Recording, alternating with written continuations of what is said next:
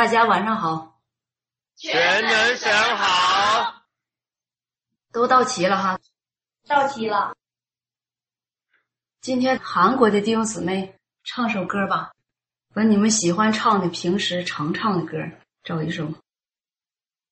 我们唱一百三十一首。预备好就唱吧。爱之纯真无瑕的感情，用心来爱，用心去感觉，用心去理解。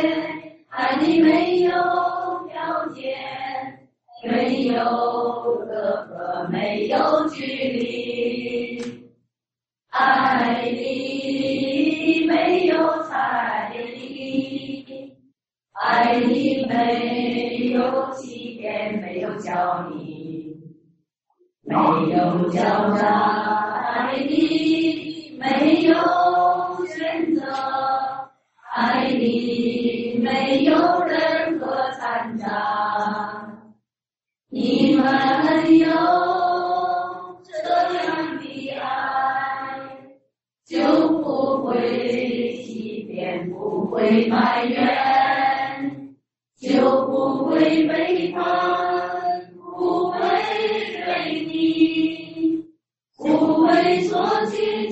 不求得什么，就不求得多少。有爱就会甘心奉献，爱是纯真无瑕的感情，用心来爱，用心去感觉，用心去理解，爱里没有条件，没有隔阂，没有距离，爱里没有猜疑，爱里没有欺骗，没有交易，没有狡诈，爱里没有，爱里没有任何残渣。你们有这样的爱，就会甘心守护一生配合，就会为神舍弃所有，为神舍弃家庭，舍弃前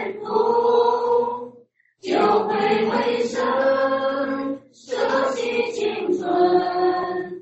为神舍弃自己的婚姻，否则你们的爱就不是爱，而是欺骗，是背叛。这歌选的挺好，你们都喜欢唱这首歌啊？是你们唱完这首歌的感受是啥呀？能不能感受到自己身上有这样的爱呀？还没有达到。娟姐，你说说，在这首歌里，让你感受最深的是哪些话？就是爱里没有条件，没有隔阂，没有距离，爱里没有猜疑，没有欺骗，没有交易，没有狡诈，也没有选择，没有任何的掺杂。但是看到自己还有很多的掺杂，也有很多的跟神搞交易的部分，还有很多达不到的地方。今天想一想自己，的确还没有达到纯真无瑕的那个爱。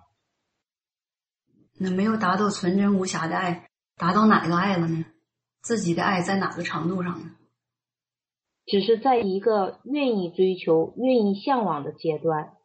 嗯，在你的身量上，用你自己经历的话说，达到什么程度了？有没有欺骗？有有没有埋怨？也有那心里还有没有索取呢？对神还有没有要求与欲望？有这些掺杂，这些掺杂是在什么情况下有的？在神给摆设的环境不符合自己观念的时候，或者是自己欲望没有达到的时候，都会流露这种败坏性情。嗯，台湾的弟兄姊妹，你们是不是也常唱这首歌？是。青姐，你能不能说说你是怎么认识这个纯真无瑕的爱的？为什么神对这爱是这么定义的？我自己也很喜欢这首诗歌，因为真的看到这个爱是完全的爱。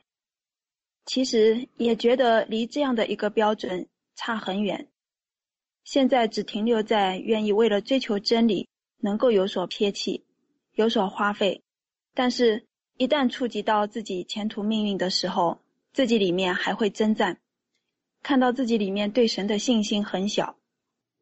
嗯，洁白说说，现在感觉到要达到真实的爱还有很大的距离。有些地方也能够往上配合，一方面借着神话加给的力量，还有在这些环境当中借着祷告也能够跟神配合，但是涉及到人的生存观点，就感觉到有的时候还是胜不过去。那你想没想过，胜不过去的时候是哪些东西拦阻着呢？这个醒没醒察过？醒察过，比较多的是自己的虚荣脸面。虚浮心，还有对待前途命运这个地方拦阻比较大。嗯，那你对待前途命运这一块拦阻大的时候，你想不想自己为什么有这么大拦阻呢？这个前途命运为什么能成为你的拦阻呢？你对前途命运的要求是什么？在这个地方还是看不太透，有时候一旦临到一些环境，就感觉到。自己没有命运前途了，甚至有的时候就感觉到，在神显明的过程当中，自己是不是就没有归宿了？这个时候就特别软弱，就感觉到这个地方就成为自己很大的一个拦阻。但是经历一段时间，接着祷告，这个情形能够得到一些扭转。但我就感觉到，常常在这个地方。有些东西就会在里面搅扰。那你所指的前途命运到底是什么？这个前途命运，就是在神摆设的一些环境当中，觉得自己离神的要求很远，有的时候觉得是不是神在显明我？这个时候就感觉到这个命运归宿没有了，就特别软弱。那你们所指的命运前途到底是什么？有没有一个所指啊？是一个图画，还是想象，还是自己就看到这个前途命运的东西了？是不是一个实体呢？就是归宿。归宿是什么？你的前途是什么？你们每一个人心里都想想，你们心里所挂念的前途与命运到底指的是什么？就是能够蒙拯救，达到生存下来。还有，就是在尽本分中，也希望能够逐渐达到合神使用，尽本分合格。这个地方常常被神显明，就感觉落差很大。日本的心爱，你说说，你对纯真无瑕的爱是怎么领受的？就是没有个人的掺杂，不受前途命运的辖制，无论神怎么对待，都能够一心顺服神的做工，顺服神的白布。跟随到底，对神这样的爱，才是纯真无瑕的爱。对照自己，才发现，在信神这几年当中，自己外表上也有所花费和撇弃，可是心并不能真正的给神。当被神显明的时候，就觉得好像就是定心了，自己就是一个不能蒙拯救的人，然后就活在这种消极情形当中，看到自己在尽本分的同时，在跟神搞交易。不能够一心去爱神，归宿前途命运还是时刻的挂在心上。我记得弟兄有一次交通说要在尽本分的过程当中来环抱神的爱，爱的有实际的表现，不是用嘴去糊弄，然后在对比之下感觉自己还相差的很远。讲完了，讲完了。看来你们经常唱这首歌啊，对这首歌有一些领受，与实际经历也有一些联系。但是多数人对纯真无瑕的爱这里所说的每一句话领受的程度有所不同。有的人是甘心，有的人是追求放下前途，有的人是追求放下家庭，有的是不求得什么，还有的是要求自己没有欺骗、没有埋怨或者没有悖逆。那神为什么要提出这样的爱呢？要求人这么去爱他呢？这个爱人能不能达到啊？就说在人身上有没有可能达到这样的爱呢？能不能？在人看也可能不能，因为这个爱在人身上丝毫不具备。在不具备的情况下，在人根本不知道什么叫爱的情况下，神说了这样的话。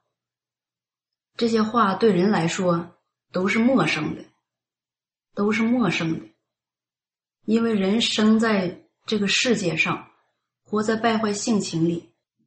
人如果有这样的爱，或者是一个人如果具备了这样的爱，又没有索取，又不求得什么，又能甘心奉献，又能甘心受苦，而且甘心舍弃所有，具备这样爱的人，在人眼中是什么样的人呢？是不是一个完美的人？是是是。那这个完美的人在这个世界上存不存在呢？不存在，是吧？这样的人在世界上根本不存在，除非他活在真空里，是不是这样？所以有些人在经历当中使了好大的劲儿，跟这些话来对号，对付自己，克制自己。甚至不断的背叛自己，让自己受苦，让自己放下自己的观念，放下自己的悖逆，放下自己的欲望与要求，但是最终对对号还是达不到，这是怎么回事啊？神说这些话，就是给人一个标准，让人知道神对人的要求标准是什么。但神有没有说让人马上就达到呢？没有，神有没有说让人在多长时间之内达到呢？没有。那神有没有说让人用这样的爱去爱神呢？在这段话里有没有？这段话里也没有。神只是告诉人，在神那儿，神所说的爱是指什么？至于人能不能用这样的爱去爱神，去对待神？神对人的要求是什么？不是立刻，不是马上，因为人达不到。人能达到这样的爱，需要什么条件？你们想没想过？是不是经常读这些话，人逐渐就有爱了呢？不是，不是呢？是什么？首先，人对神没有猜疑，是怎么达到的？做诚实人才能达到，没有欺骗呢，也是做诚实人。那没有交易呢，还是做诚实人。没有狡诈呢，艾琳没有选择指的是什么？是不是都指做城市人说的呢？这里面有很多细节。神能提出这样的爱，或者神。能对爱做这样的定义，给这样的说法，就证实了什么？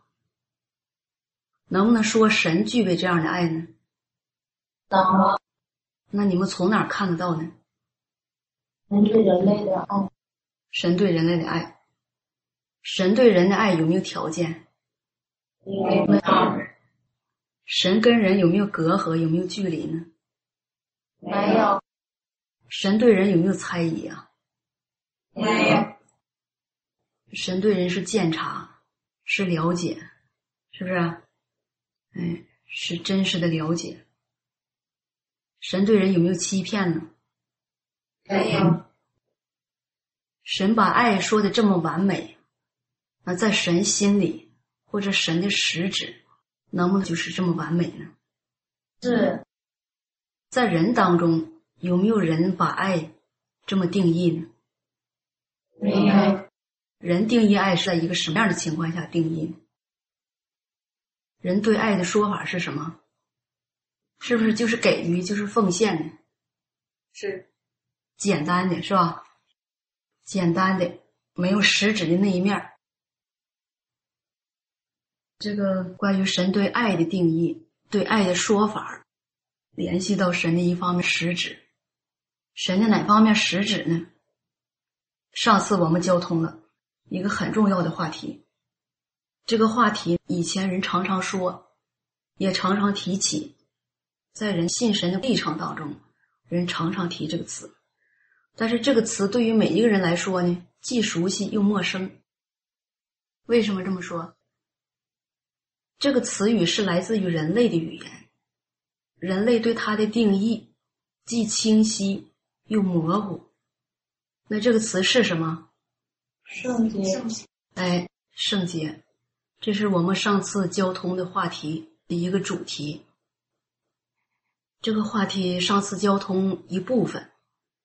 还没有交通完，通过上次交通的那一部分，让每一个人对神的圣洁这方面的实质，是不是有一些全新的认识了呢？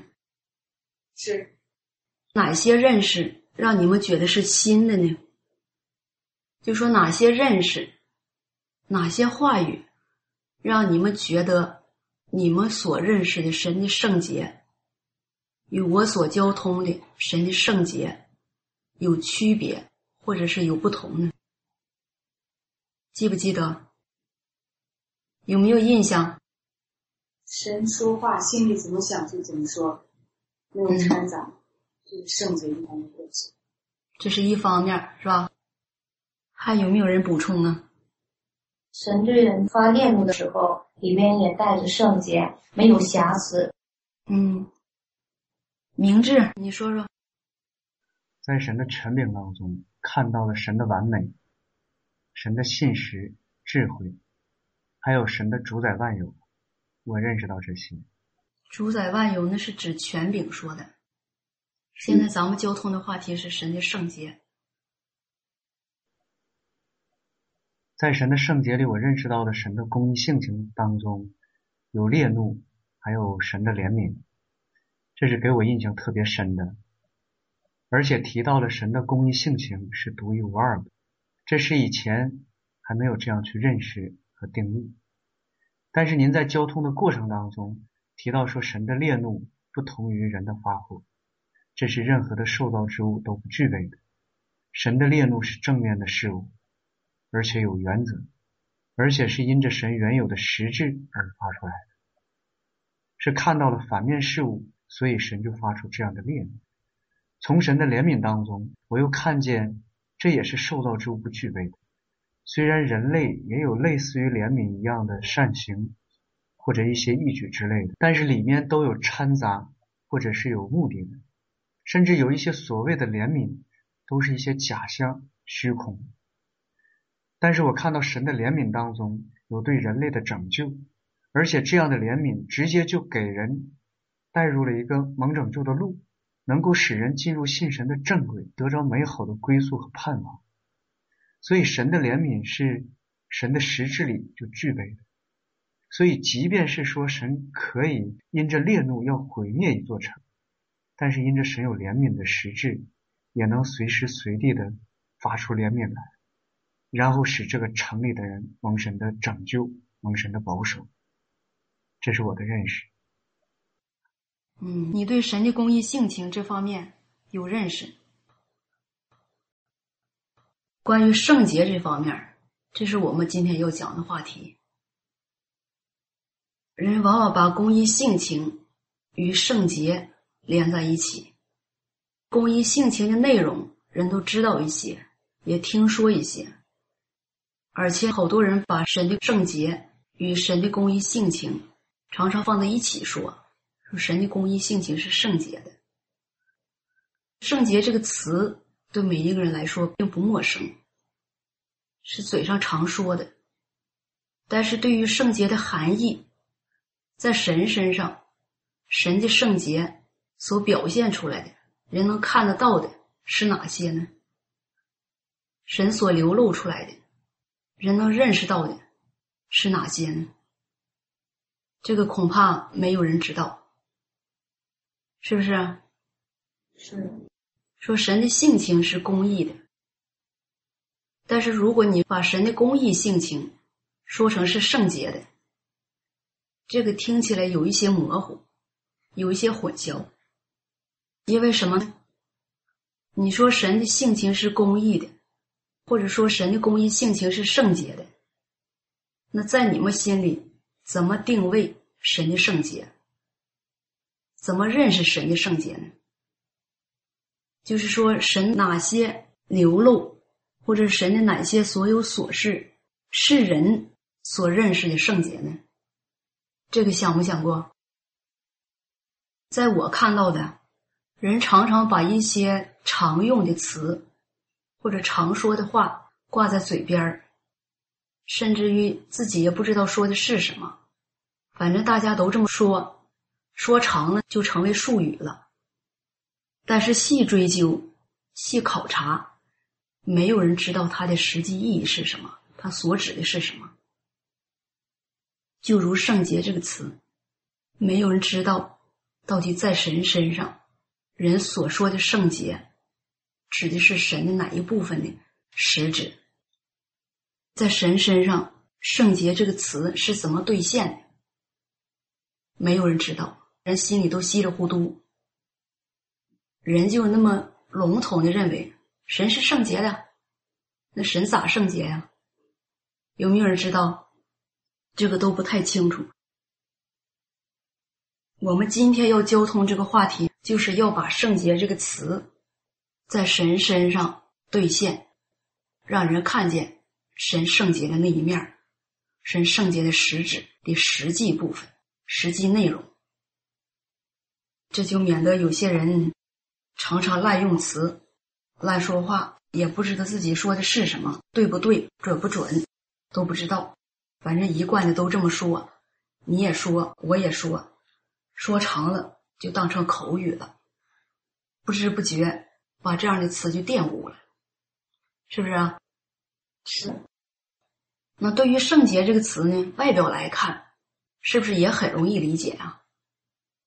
最起码人认为“圣洁”这个词是干净、神圣。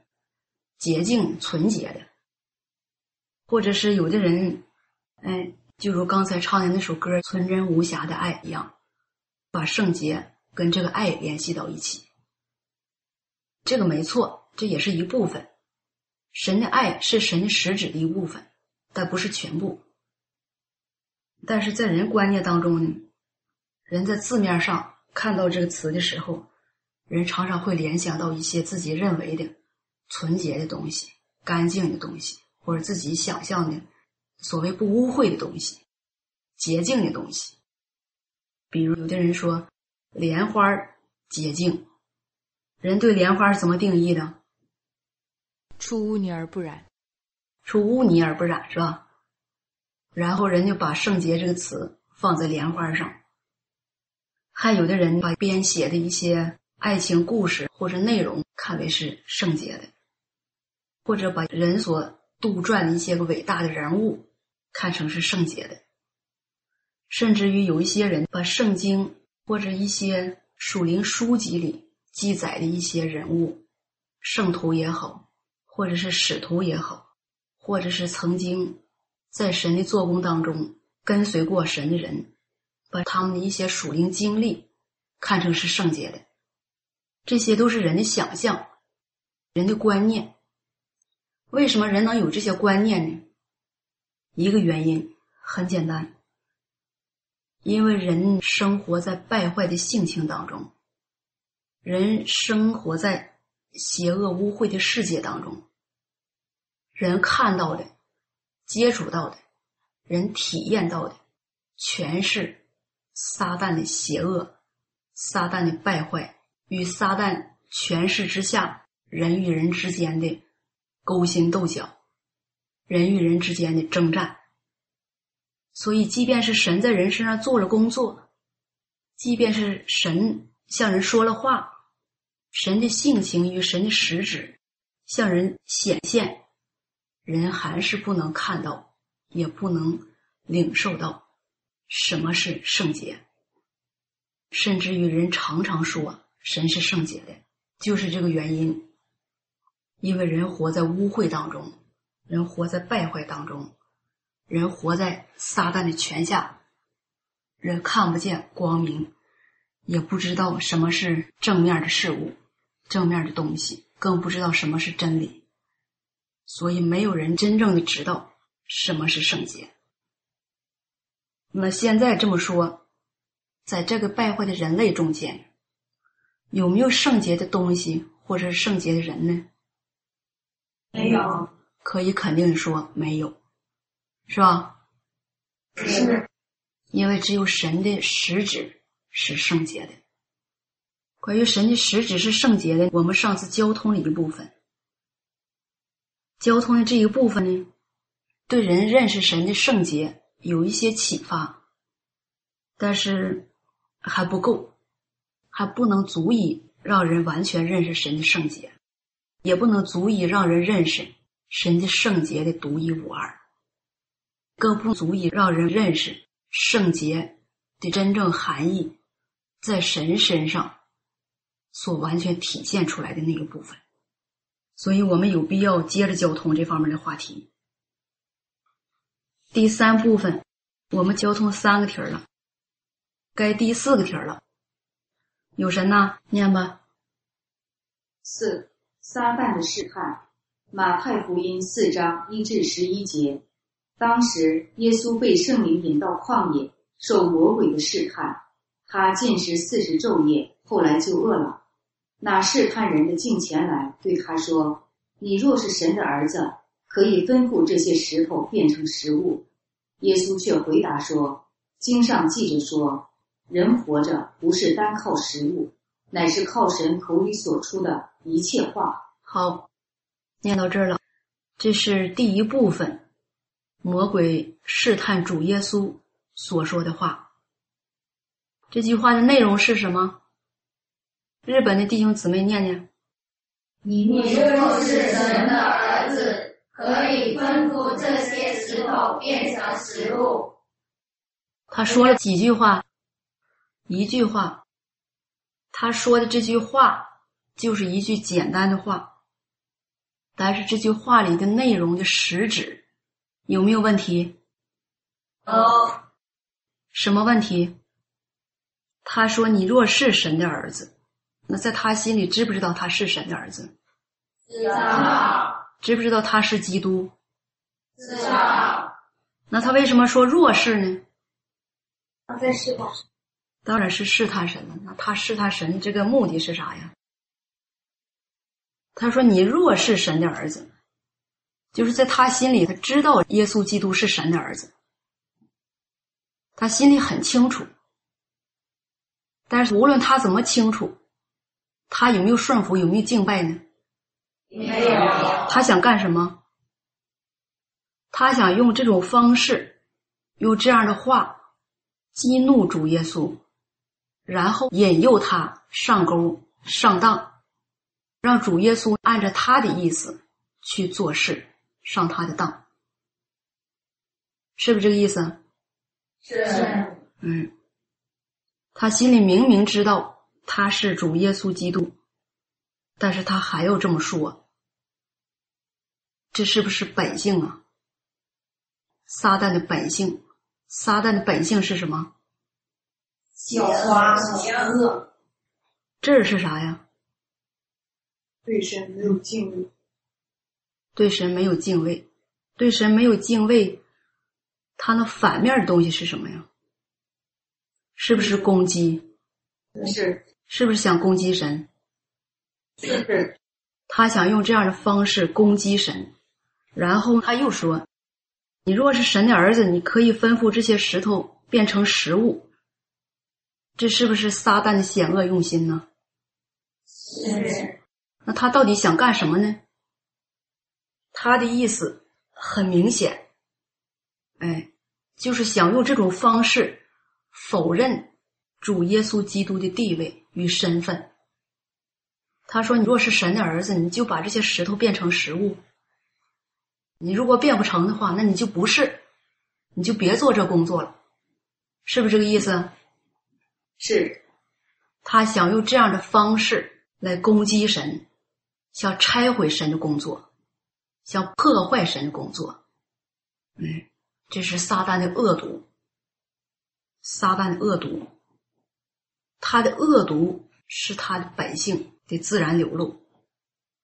即便是他知道主耶稣基督是神的儿子，是神自己道成肉身，他也是身不由己。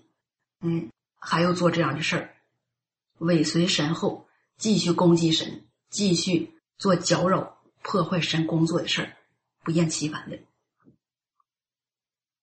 咱们在解剖撒旦这一句话，你可以吩咐这些石头变成食物。石头变成食物这个事儿有意义吗？没有，没有意义。那有食物为啥不吃？为啥非得让石头变成食物呢？这个事儿是不是没有意义？是。你说主耶稣当时虽然是进食了，那他难道就没有食物吃吗？有没有食物啊？有。哎，所以说这里看到撒旦说这句话的荒唐。他虽然很阴险、很恶毒，但是也看到了撒旦的荒唐、谬妄，是不是？是。撒旦做有些事儿啊。你看着他恶毒的本性，看着他做破坏神工作的事儿，挺可恨，挺可气。但是翻过来，你看他做那个事儿、说那话那个性质，是不是很幼稚、很荒唐呢？是，嗯哎，这就是撒旦本性的一个流露。他有这样的本性，他就有做这样的事儿。这句话现在在人看就觉得很荒唐。很可笑，但是在撒旦那儿呢，这话就能说出口，就能说出口。怎么说他呢？能不能说他是无知谬妄啊？哎，撒旦的邪恶，这是无处不在呀，无处不在，无时不在流露。主耶稣是怎么回答他的呢？我的不是单靠食物，而是靠神手里所说的一切话。这话有没有力呀？有。为什么说这话有力呢？是真理。哎，对，这话是真理。那人活着是不是单靠食物啊？不是。主耶稣进食四十昼夜，他有没有饿死？没有。哎，他没有饿死。撒旦就进前来跟他说了这样的话，还让他把石头变成食物。变成食物，你不就有吃的吗？你不就不用进食，不用挨饿了吗？而主耶稣说，人活着不是单靠食物，说人虽然活在肉体中，但是让人活着的，让人肉体能活着、能喘气儿的，不是食物，而是神口里所出的一切话语。哎，这话一方面人把它当成真理，给人信心，让人觉得神是人的依靠，神是真理；另一方面。这话有没有他实际的那一面啊？因为什么？因为主耶稣进食四十昼夜，不还在那站着吗？还活着呢吗？是不是这样？是。这是不是实力？是是。哎，就说他四十昼夜没有吃东西，没有吃食物，他依然活着，这就是这句话的有力证据。这句话虽然简单，但是作为主耶稣来说，在他心里这句话是别人教的，还是说因为有了撒旦那句话，他能想出这句话呢？你们想想，就说神是真理，神是生命，那神的真理、神的生命是后天加进去的吗？是。是后天经历出来的吗？是，不是，而是神原有的，是不是？就说神的实质有真理，有生命，哎，他无论临到什么事，他所流露出来的是真理。这个真理这句话，无论他说的内容是长是短，这句话能让人活，能给人生命。这句话能让人从中得着真理，明白人生的道路，也让人变得对神有信心。就说神说这句话的源头，这个源头是正面的。那这个正面的东西。能不能说成是圣洁的？嗯，撒旦的那句话出自撒旦的本性，撒旦处处时时显露他的邪恶本性，显露他的恶毒本性。那这些显露是不是他自然流露的？是。有没有人指使啊？没有。有没有人帮助他呀？没有。有没有人挟持他呀？没有。哎，都是他自发的，这就是撒旦的邪恶本性。无论神做什么，无论神怎样做，他都尾随其后，尾随其后。他所做的、所说的这些事情的实质、本相，就是撒旦的实质、邪恶的实质、恶毒的实质。那下面撒旦又说了什么呢？我们接着往下读。有神呢，接着读吧。魔鬼就带他进了圣城，叫他站在殿顶上，对他说：“你若是神的儿子，可以跳下去，因为经上记着说，主要为你吩咐他的使者，用手托着你，免得你的脚碰在石头上。”咱先说撒旦这一段话。撒旦说：“你若是神的儿子，可以跳下去。”而且他也引用经上记着说：“主要吩咐他的使者用手托着你，免得你的脚碰在石头上。”撒旦这一句话，你听起来感觉怎么样呢？是不是很幼稚啊？幼稚、荒唐加恶心。为什么这么说呢？撒旦啊，常常做一些愚蠢的事儿。他认为自己很聪明，哎，也常常引用经上的话，或者甚至是神说过的话。他用这些话翻过来攻击神、试探神，以达到他破坏神工作计划的目的。但是从撒旦说这些话当中，你看见什么没有？有邪恶存心。哎，撒旦做事一贯是试探着，他不直接说，而是用试探、引诱、勾引的方式，拐着弯的说。他试探神，就像试探一个普通的人一样，觉得神也像人那么愚昧、那么傻、那么分辨不清事物的本相，那么看不透他的实质，看不透他的诡诈。与险恶用心，这是不是撒旦愚蠢的地方啊？是，而且撒旦堂而皇之的引用经上的话，哎，他认为自己说这话呢有理有据，你还能挑出什么毛病来？你还能不上当吗？这是不是撒旦的荒唐与幼稚的地方？是，就说有的人传福音、见证神。不信的人是不是也说类似这样的话呀？是，你是不是也听到过类似这样的话呀？是。那当你听到这些话的时候，你什么感受呢？感不感觉恶心啊？感觉恶心。当你感觉恶心的时候，你心里有没有厌憎呢？有。有没有恨恶呢？有。当你有这样的感觉的时候。你意没意识到，撒旦与撒旦在人身上的败坏性情就是邪恶的呢？是。当你有这些感觉的时候，在你心里有没有这样的意识？哎呀，神说话从来不这样说呀！神说话从来不这样说。撒旦说话带着攻击，带着引诱，又荒唐，又可笑，又幼稚，又恶心。而在神的话语当中，在神的做事当中，神从来不用这样的方式说话做工，也从来没有这样的方式。当然，这个时候人仅仅是有这么点感觉，人还是意识不到神的圣洁，是吧？是。哎，像你们现在的身量，你们仅仅是感觉到，哎呀，神所说的都是真理啊，对我们有好处啊，我们的接受啊，不管能不能接受，也都一律的就说神话是真理。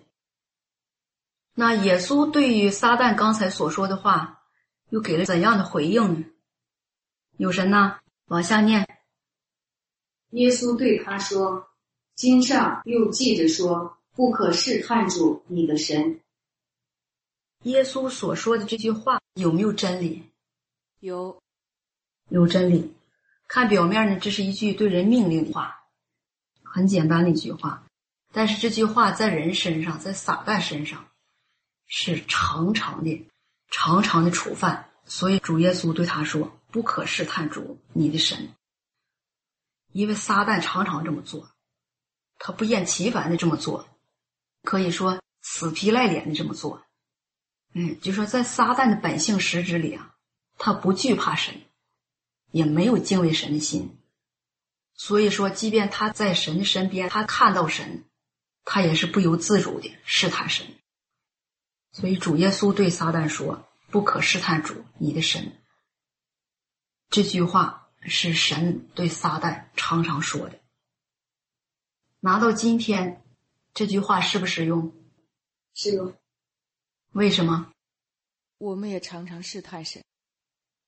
人也常常试探神。为什么人也常常试探神呢？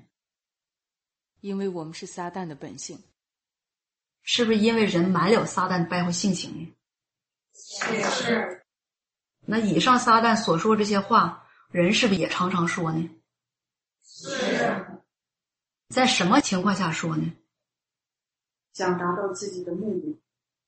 哎，可以说这些话呀，在人身上不分时间、不分场合的，常常这样说，常常这样说，这就证实了人的性情一点不差的，是撒旦的败坏性情。主耶稣说了一句很简单的话，这句话代表真理，也是人所需要的。但是在主耶稣那儿，有没有与撒旦争执的话语？没有。有没有与撒旦对峙的话语？没有。那在他心里，他对撒旦的试探是怎么看的呢？是不是感觉恶心、厌憎？是，感觉厌憎、恶心，但是他没有与他争执，更没有与他讲任何的大道理，是不是这样？是。为什么？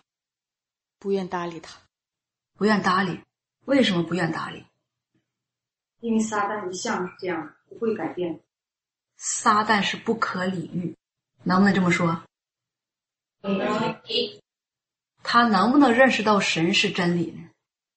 不能，不能，他永远不会认识神是真理，也永远不会承认神是真理。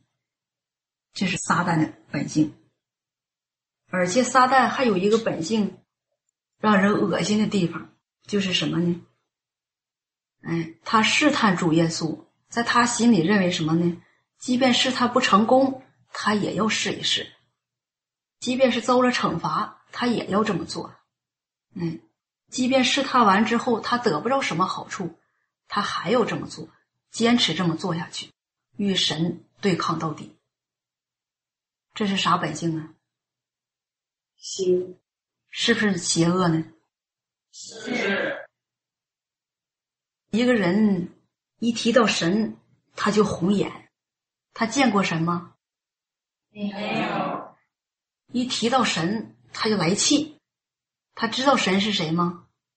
不知道，他不知道，也不知道神是谁，他也不信神，神也没把他咋地，神也没跟他对过话，也没惹着他，他为啥就来气呢？实质就是魔。能不能说这人邪呀？能。这是不是一个人的邪恶本性啊？是。哎，你说世界上什么潮流啊、玩儿啊、吃啊，什么明星啊、伟人呐、他都不来气，但是一提到神这个字眼儿，他就来气，这是不是邪恶的本性啊？是。哎，这个足可以证明，这是人邪恶的本性。那在你们身上，有没有时候一提到真理，一提到神对人的试炼，神对人审判的话语，你们就反感、厌憎、不想听呢？有有。心里想，这哪是真理呀？不都说神是真理吗？这也不是真理。有的听的那就不是真理，这不神训人的话吗？甚至有的人心里就起反感，每天提这些事儿，每天提失恋，老提审判，这啥时候是个头啊？啥时候能有好归宿啊？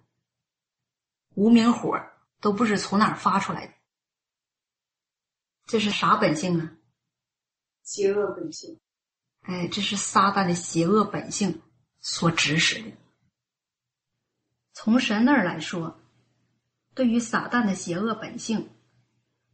对于人类的败坏性情，神从来不与人争执、计较，或者是因着人的一些愚昧做法而大做文章。哎，在神身上看不到有任何类似人类对一件事物的一个观点，更看不见用人类的观点或用知识、用科学，或者是用哲学。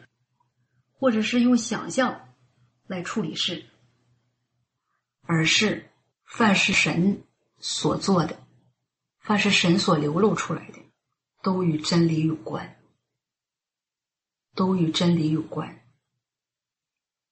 就说神所说的句句话，神所做的每一件事，都与真理有关。这个真理不是凭空想象出来的，这个真理，这些话。是因着神的实质，是因着神的生命所流露出来的。因着这些话，因着神所做这些事儿的实质，都是真理，所以我们才说神的实质是圣洁的。就是神所做一件事啊，或者神所说的一句话，给人带来了生机，给人带来了光明，让人看到了正面事物。看到了正面事物的实际，给人指出了路，让人走上正道，这些都是因着神的实质决定，因着神圣洁的实质决定。这个看到了吧？看到。接着念下段魔鬼又带他上了一座最高的山，将世上的万国与万国的荣华都指给他看，对他说：“你若俯不拜我。”我就把这一切都赐给你。耶稣说：“撒旦退去吧，因为经上记着说，当拜主你的神，单要侍奉他。”于是魔鬼离了耶稣，有天使来伺候他。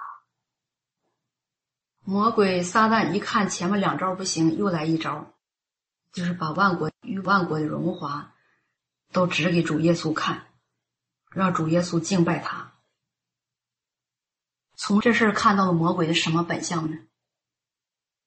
魔鬼撒旦是不是很无耻啊？是，很无耻。怎么无耻法呢？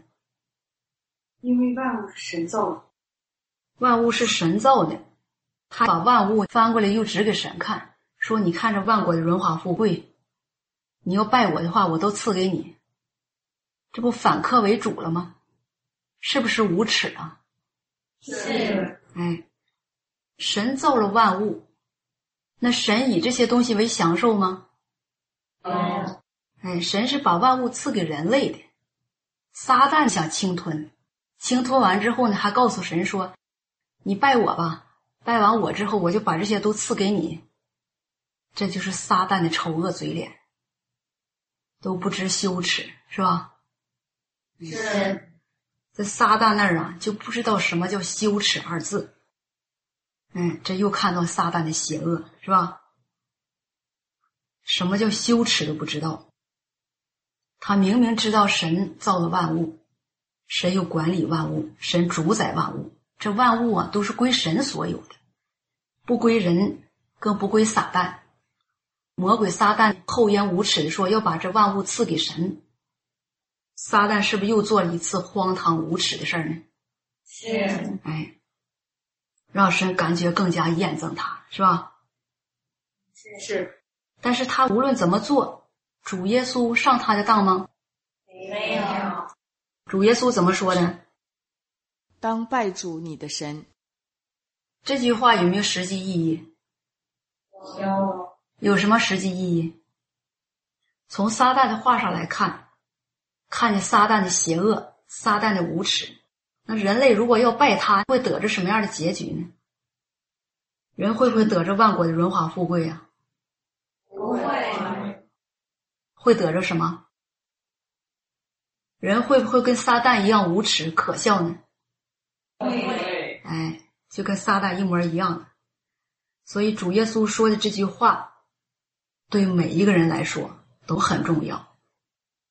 当拜主你的神，单要侍奉他，就说除了主，除了神自己，你要侍奉别的，你要敬拜魔鬼撒旦，那你就与撒旦同流合污，就与撒旦一样无耻、邪恶，也与撒旦一样试探神、攻击神。这样你的结局是什么？被神验证，被神击杀，被神毁灭，是不是这样？是，那当撒旦试探主耶稣几次没有成功的时候，他还试探吗？不再试探了，然后就离开了。这就证明了什么？撒旦的邪恶本性，撒旦的恶毒与撒旦的谬妄、荒唐，在神的面前是不值得一提的。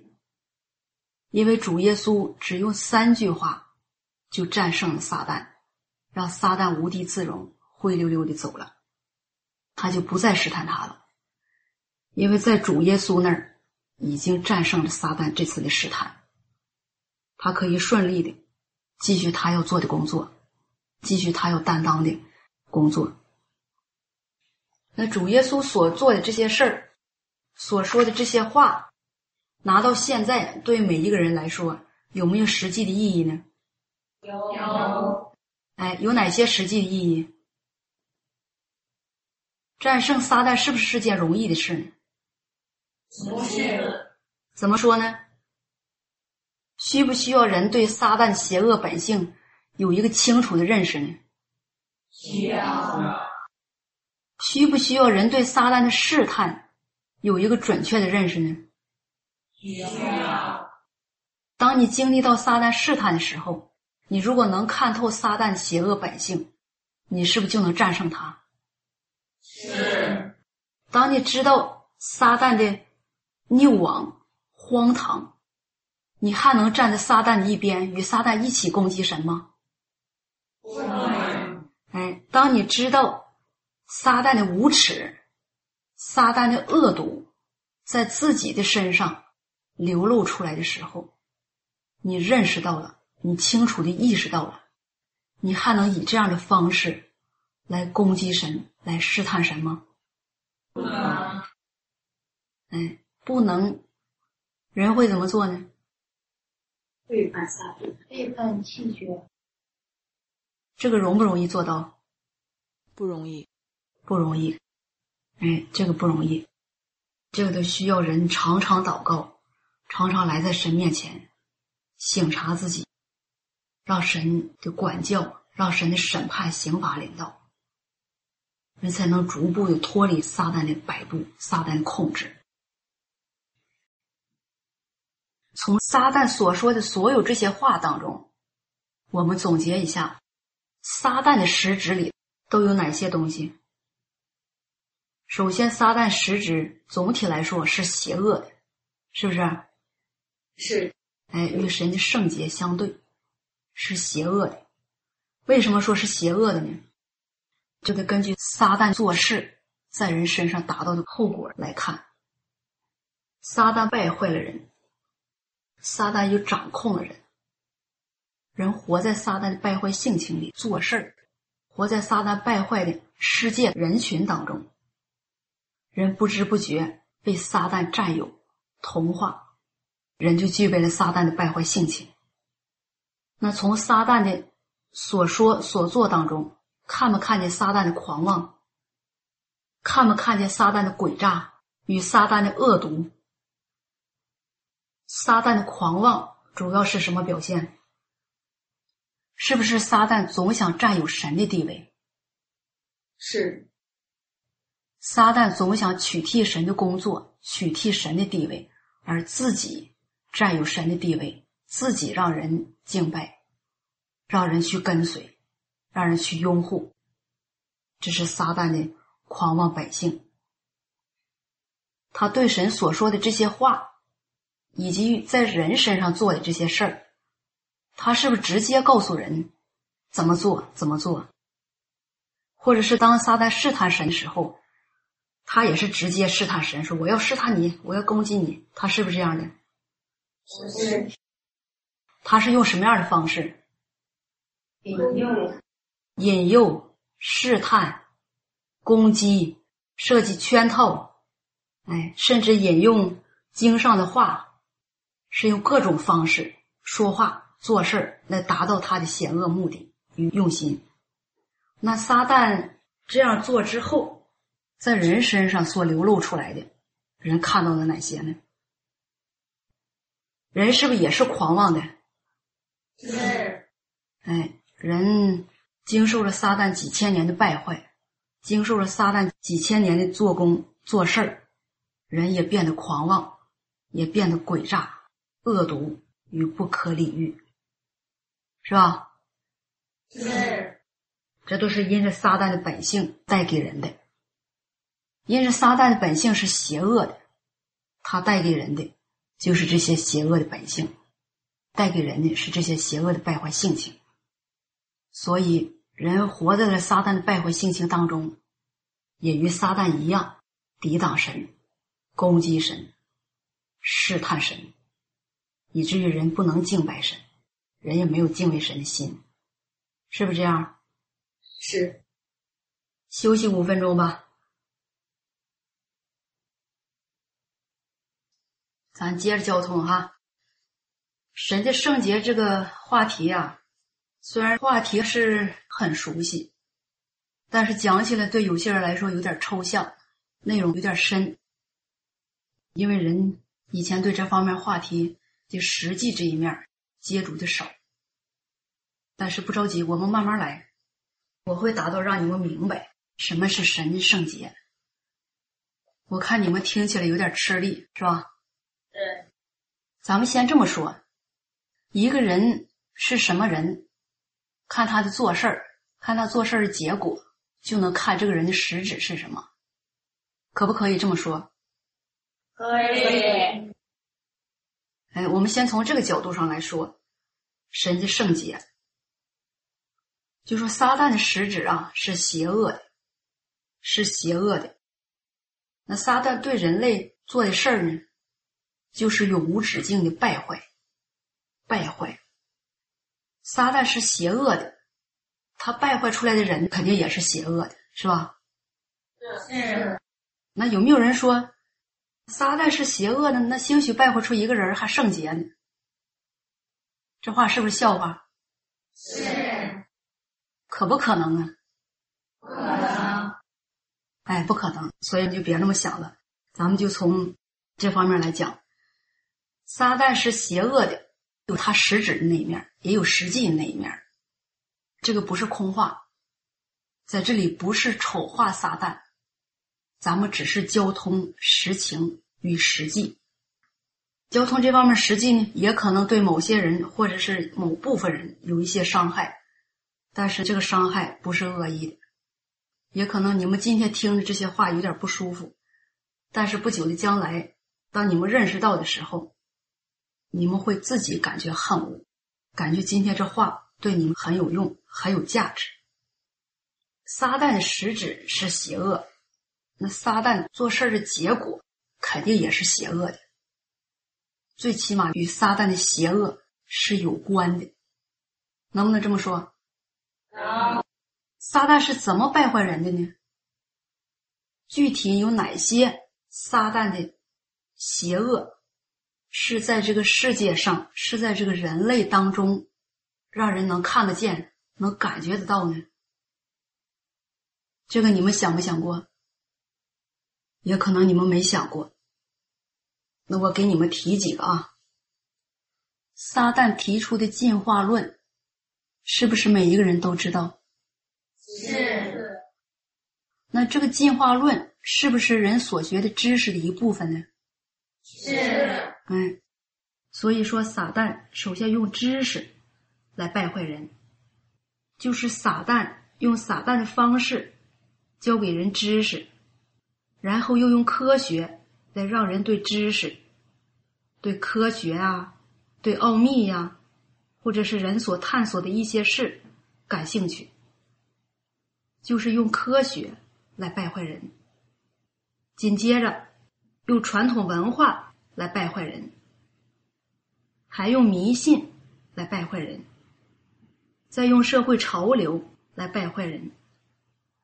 这几样东西在每一个人的生活当中都能接触得到，而且在每一个人的身边，人所看到的、人所接触到的、人所耳闻的、人所体尝到的。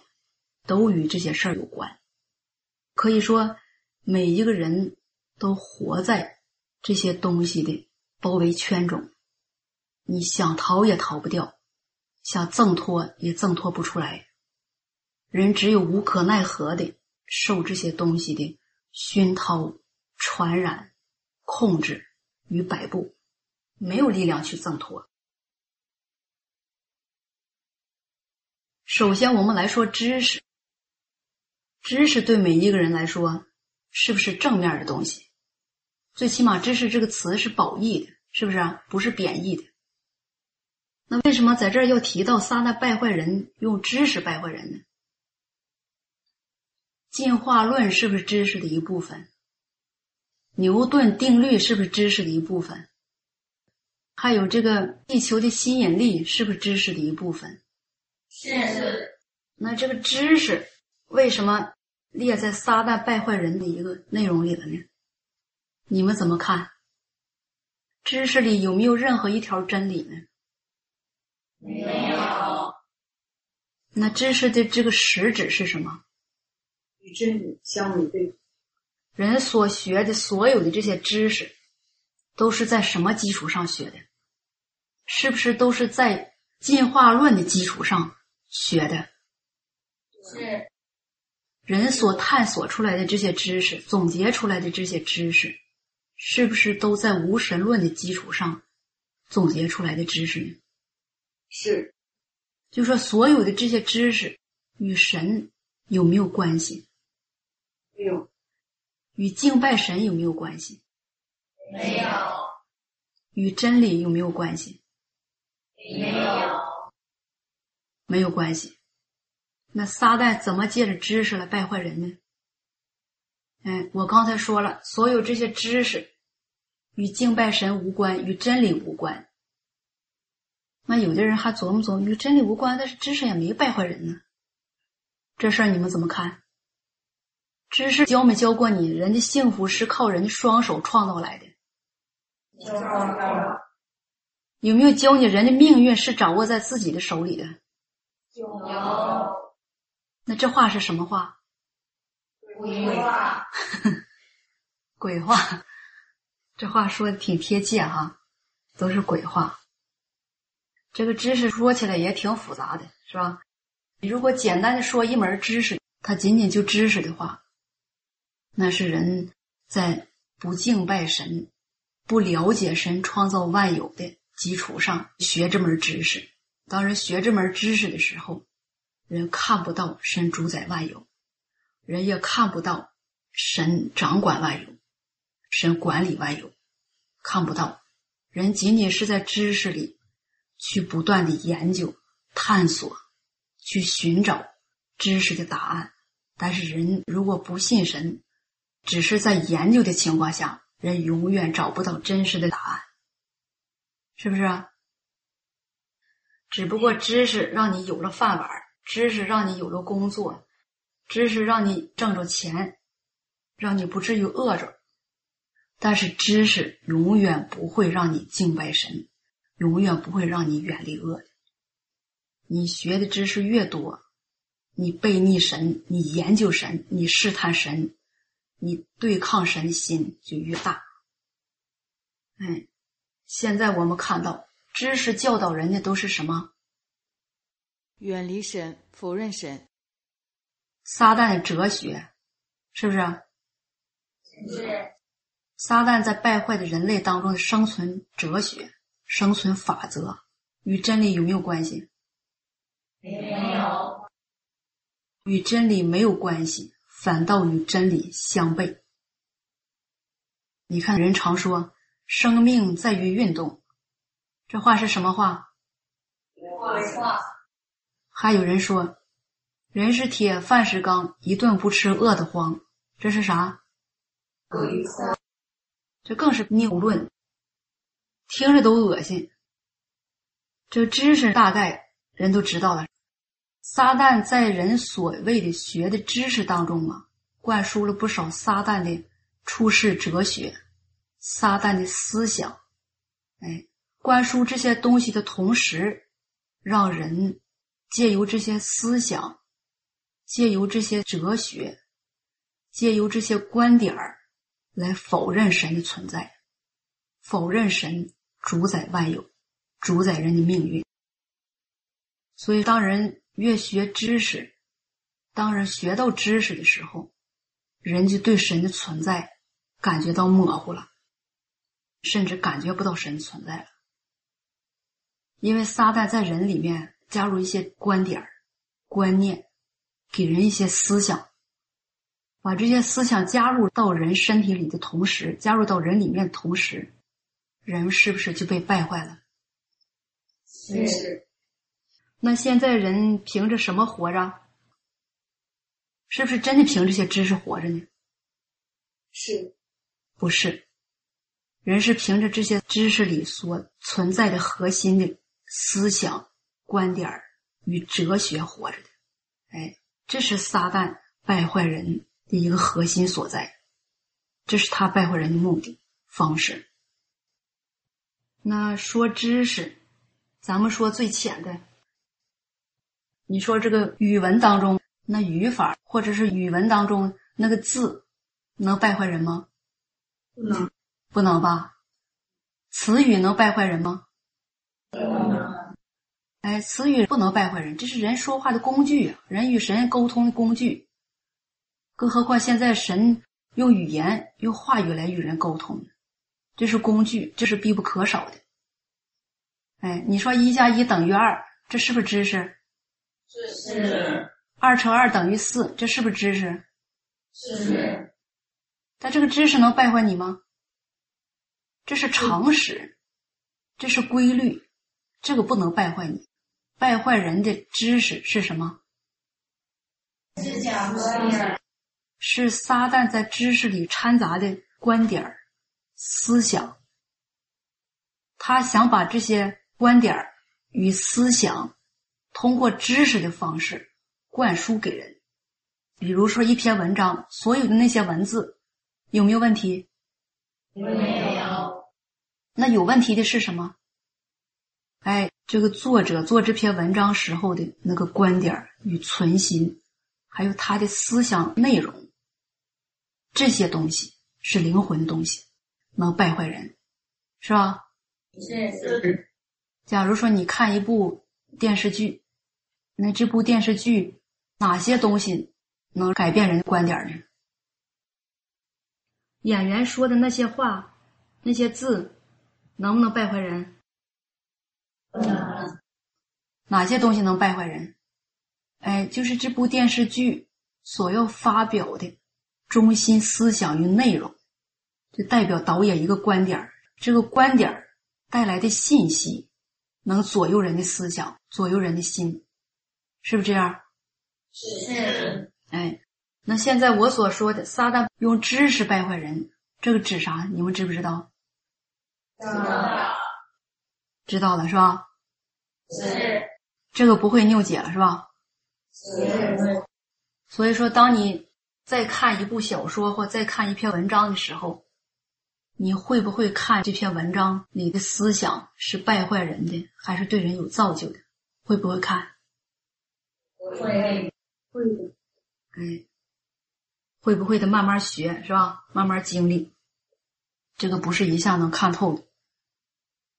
比如说，人研究一项知识，学一门学问，这门学问有一些正面的东西，就让你了解到这门学问的常识，人应该避开什么，是吧？比如说电，电是不是一门知识？是。但是你如果不知道电这东西能打人，你是不是无知啊？是。但是你掌握了这门知识之后，你是不是就不轻易去触电了呢？是。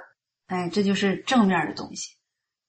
咱们现在所说的这个知识败坏人，指哪些东西了？现在心里清楚了吧？清楚了。哎，清楚就不再往下说了，是吧？因为在这个世界上所学的知识好多。好多需要你们自己慢慢分辨。另外一个科学，科学是什么？在每一个人心里，是不是觉得科学的地位挺高、挺深奥？是。人一说到科学，是不是就觉得哎呀，这是老百姓够不上？那是人家科研人员，那是人家专门做研究的人才能接触到的话题，跟咱们老百姓没关，有没有关系？有有什么关系？撒旦怎么用科学败坏人呢？咱不说别的啊，就说这个眼目前人常接触到的基因，听没听过？听过，都知道是吧？基因是不是科学发现的？是。那基因这个东西给人带来了什么呢？是不是让人感觉人的肉体很神秘？对，那当人接触到这个话题的时候，尤其有一些好奇的人，是不是很想知道更多，知道更细？是，这些好奇的人就把精力用到这上面去了。没事就在各种书籍里呀、网上啊查找这些资料，想知道更细关于这方面的话题。科学是什么？科学。说白了，就是对人好奇的事，人不知道的事，神没告诉给人的事，人所探索的奥秘的一种想象或学说。你看科学的那个范围是什么？天文地理。哎，可以说是包罗万有。但是人对科学的这个做法是什么？是不是都是用来研究？是对。用来研究，研究它的细节，研究它的规律，然后做出一些似是而非的结论，让每一个人觉得这些科学家真了不起。哎，还能知道这么多呀？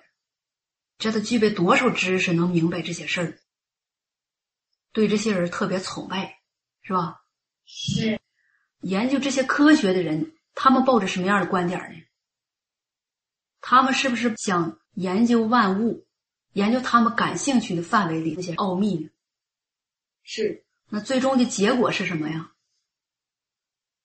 有一部分是人猜测出来的，有一部分是凭着人的经验总结出来的，还有一部分也是凭着人的经验，或者是考察历史、考察背景总结出来的，是不是这样？是。那科学给人带来的是什么？否认性。科学给人带来的是让人只看到物质世界的物质的东西，只满足了人的好奇心理，但是不能让人从中看到神主宰万物的规律。人从科学当中似乎找到了答案，这个答案让人迷惑。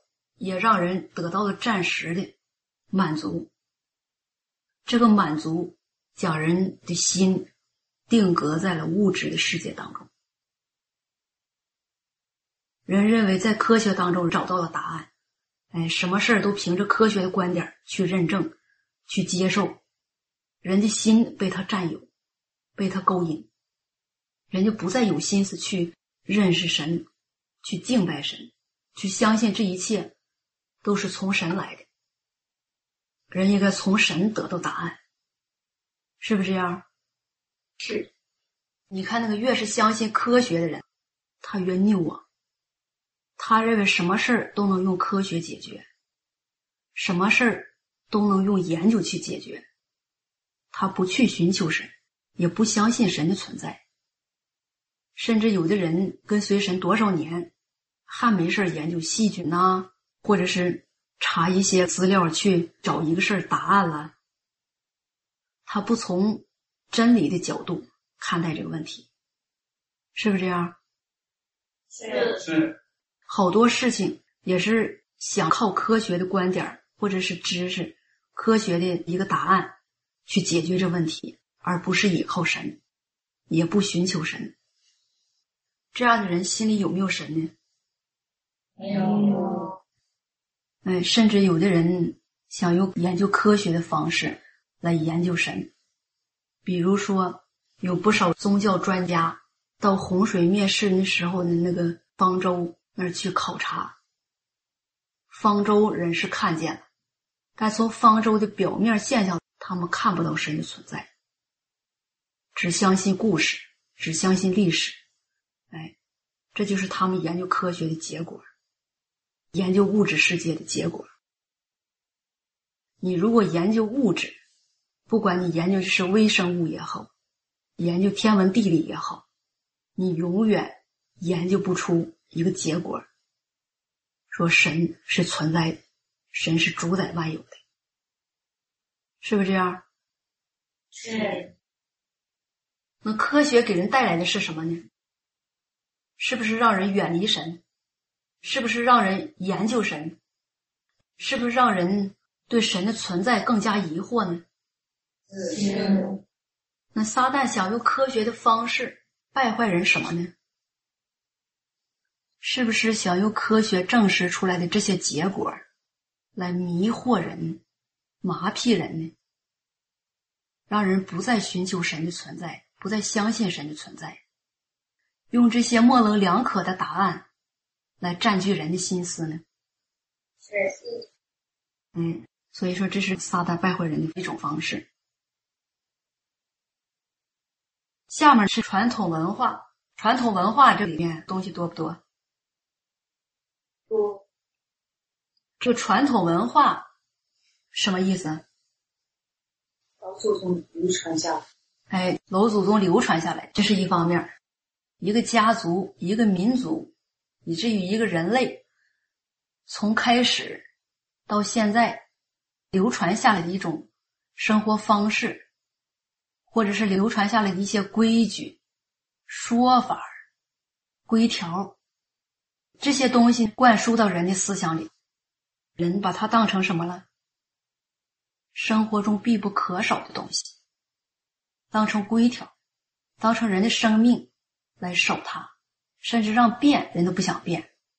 哎，这是从祖上传下来的。还有一些传统文化，比如说孔子流传下来的，孟子流传下来的。中国的道教、儒教所教导人的一些东西，在每一个人的骨子里都有，是不是这样？是。哎，这个传统文化都包括哪些？包不包括人过的这些节呀？包括。比如说，从头数：元宵节、二月二、清明节、端午节，还有七月十五。八月十五，都是不是？是，嗯，甚至有些人家自己那家族里还有一些，还有老人的大寿啊，小孩的满月呀、百岁呀，嗯，这些是传统节日。传统节日背后是不是有传统文化呀？是。传统文化的核心是什么？有没有敬拜神的东西？没有。有没有让人实行真理的东西？没有。那有没有一个节日是让人去为神献祭，来到神的祭坛前，接受神的训话？有没有这样的节日？没有。那所有的这些节日都是干什么用的？敬拜啥的？吃喝玩乐。现代人把它当成吃喝玩乐，那这个传统文化背后，它那个起源是什么？敬拜撒旦。这些传统文化从谁来的？撒旦。哎，从撒旦来的。撒旦在这些传统节日的背后灌输给人一些东西，这些东西是什么？让人别忘了祖宗，这是不是一项？是。哎，让人别忘了爱国。比如说端午节，别忘了爱国，是吧？还有清明节扫墓的时候去祭祖，别忘了祖宗，是吧？对。还有呢，八月十五呢，中秋节，家人团聚，家人团聚，家人团聚，这个背景是什么？为什么要团聚呢？亲人至上，情感，情感沟通联系，是吧？哎，当然过这个除夕呀，过这个十五啊，都有不少说法。所有的这些说法，都是撒旦灌输给人的一种撒旦的哲学、撒旦的思想，灌输给人，让人远离神，让人不知道有神才好呢。不是祭拜祖宗，就是祭拜撒旦，再不就是为了人的肉体吃喝玩乐，是吧？是在人不知不觉纪念各个节日的时候，在人的内心深处种下了撒旦这些思想的东西。当人活到四五十岁的时候，或者是当人更老的时候，这些东西、这些思想观点已经种在人的心里，挪不去、抠不掉了。而且人不遗余力的，也毫不保留的。把这些观点儿，不管是对是错，自己毫无分辨的传授给下一代，是不是这样？是。这些传统文化与节日怎么能败坏人呢？这个知不知道？这些规条把人束缚捆绑着，人没有时间精力来寻求神。哎，这是一方面。假如说过年。哎，今年过年了，人家都过，如果你不过，你心里有没有什么忌讳呢？你是不是心里难过呀？对。你是不是觉得，哎呀，这没过年，今年过年这一天不好，也没过成年，这一年是不是不顺呢？心里是不是有点忐忑呀？对。也有点害怕，甚至有的人好几年没去祭祖了。突然梦着一个死去的人，死去的人向他要钱，他心里会怎么想？亏欠他。哎呀，这死了的人缺钱花呀，我得给他烧点纸啊。可怜呐，这不烧不行啊，不烧这活着的人不定遭啥难了，不定哪天就不顺了。哎，心里总有这么一份害怕与担心。那这个担心。是谁给你带来的？撒旦，撒旦给人带来的，这是不是撒旦败坏人的方式？是。他用各种方式，以各种名目来控制你，来要挟你，来捆绑你，以至于让你恍恍惚惚，让你向他屈服，让你就范，是吧？是。哎，这就是撒旦败坏人的方式。而人常常在软弱的时候，常常在不知情的情况下，鬼使神差般的做了一些稀里糊涂的事儿，就是鬼使神差般的不由自主的被撒旦裸去，不由自主的言不由衷的做了一些事儿，自己都不知道。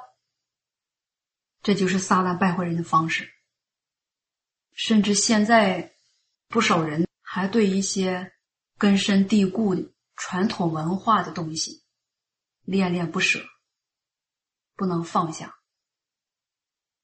尤其在人软弱的时候，在人消极的时候，人还想过一过这样的节日，再与撒旦会会面，再满足撒旦一次，让自己心里也得点安慰，是不是这样？是。这个传统文化的背后是什么？有没有撒旦的黑手在操纵？有。有没有撒旦邪恶的本性在摆弄、在摆布？有。哎，是不是撒旦在操纵着这一切？是。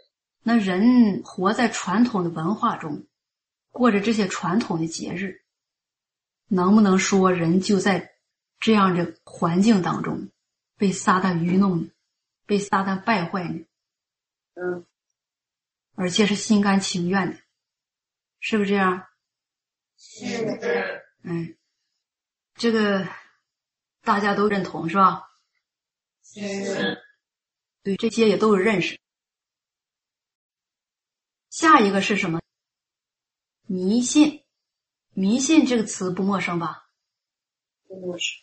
不陌生，迷信人常常接触到的是什么？假身，这个跟传统文化有相通的地方，但是我们今天不说相通那一部分，就说人常接触到的占卜、算卦、烧香、拜佛。有的人占卜，有的人拜佛、烧香，是吧？还有的人看命、看相，有没有这些？有，你们有多少人去看过命、看过相啊？是不是大部分人对这个事儿都挺感兴趣的？是。为什么？这个算卦、占卜给人带来的好处是什么？能满足人的什么心理呢？好奇。仅仅是好奇吗？我看不见得吧。人占卜的目的是什么？为啥去占卜呢？是不是想预测未来呀？对。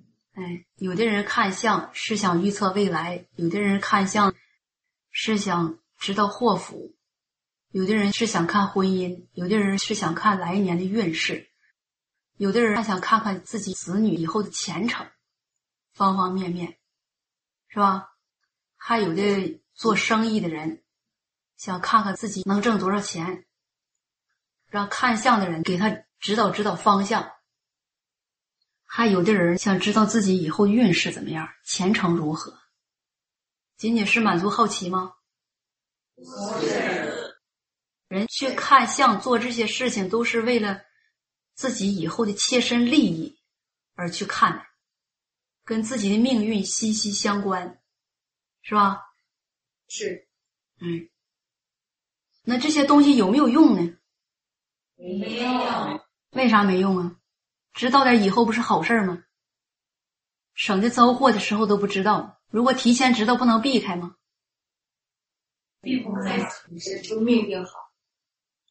嗯，如果看好了，还能让他们指点迷津，兴许来年你还能有个好运呢。生意发大财，这些有没有用？没有。嗯，这些有没有用跟咱们没关系哈，咱们今天交通的不是这个意思，不是这方面内容话题。撒旦怎么用迷信来败坏人？人知道的这些占卜啊、看相啊、算命啊，都是为了知道以后运势如何，知道人前面所走的路是怎么样。那这些人所想知道的。到底在谁的手中掌握着？在神的手中掌握着。而撒旦呢？他想借用这种方式让人知道什么？哎，他想借用看相、算命的方式，告诉人他知道人前面的运势，告诉人他知道他掌管着这一切。他想借着这个机会。用这个方式来控制人，好让人对他迷信，言听计从。比如说，一个人去看相，这个看相先生呢，闭着眼睛就把你前面几十年发生的事儿都说的一清二楚，你心里会怎么想？五体投地对他幸福，心里顿时会觉得，哎呀，真是佩服啊，真准呐！那我过去的事儿也没跟别人说呀，他咋就知道了呢？那撒旦知道你以前的事儿不太容易了吗？是吧？是。神带领你到今天，他败坏人也是到今天，一直随着你。你做一点小事儿，你的几十年对他来说不算什么，他知道也不算什么。哎，当人知道他说的一切都准的时候，你是不是就把心交给他了？是是。你是不是把你以后的前程啊、运势啊，就都靠他掌握了？是是。哎，顿时你心里对他是不是就生出一种崇敬或者是敬仰的心呢？是。甚至有的人的魂儿都被他勾去了，是吧？是。你马上就会问：那下一步我该怎么办？来年我应该避开哪些事儿呢？应该不做哪些事儿，少说哪些话呢？你这话实不实在？实在。紧接着，那看相的人就会说：“你不要去这儿，不要做这个事儿，不要穿什么颜色的衣服，哪些地方你少去，哪些事儿你多做。”这些话你是不是马上就记在心里了？是。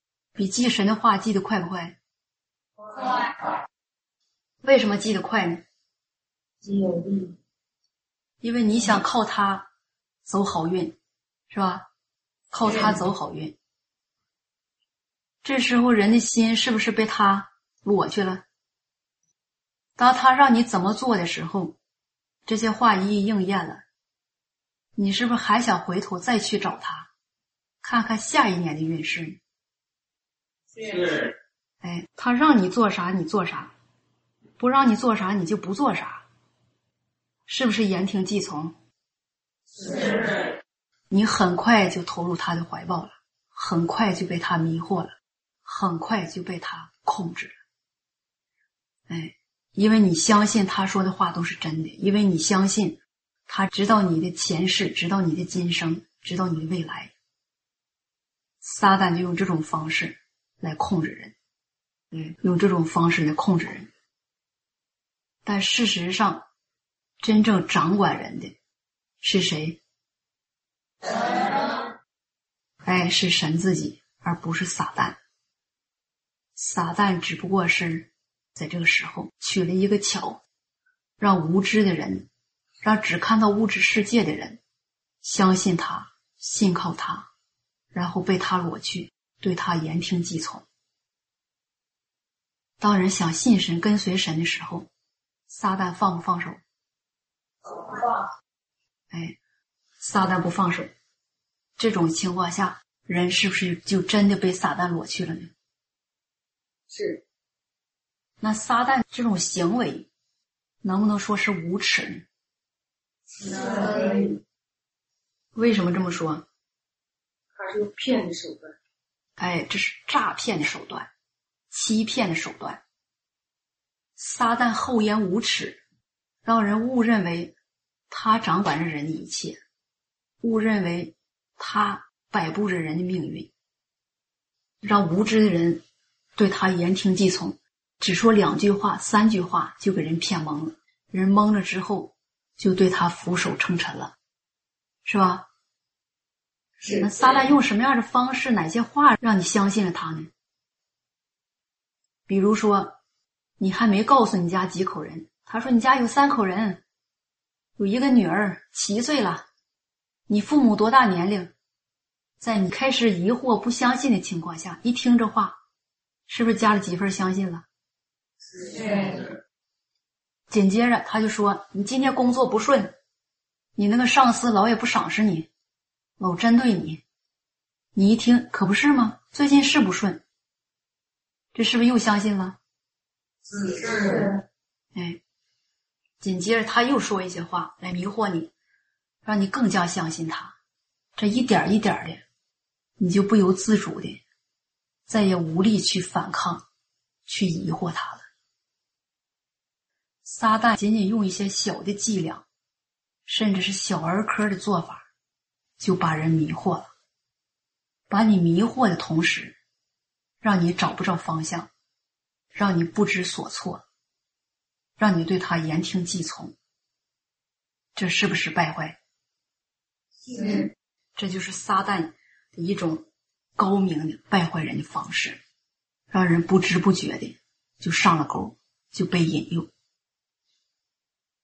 你看，他先说点，告诉你一点人想象当中认为的好的东西，然后再告诉你以后怎么怎么做，避开哪些。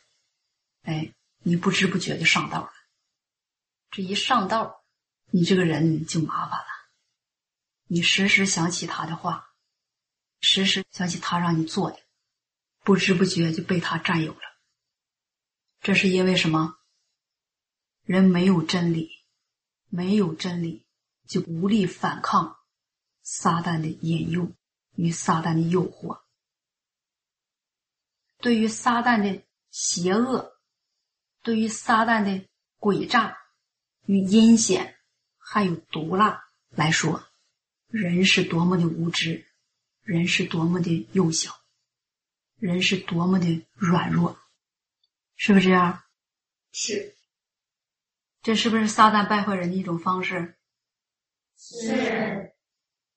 人都是在不知不觉当中，被这些撒旦的各种做法一点一点引诱，一点一点引诱。因为人没有分辨正面事物与反面事物的能力，人没有这个身量。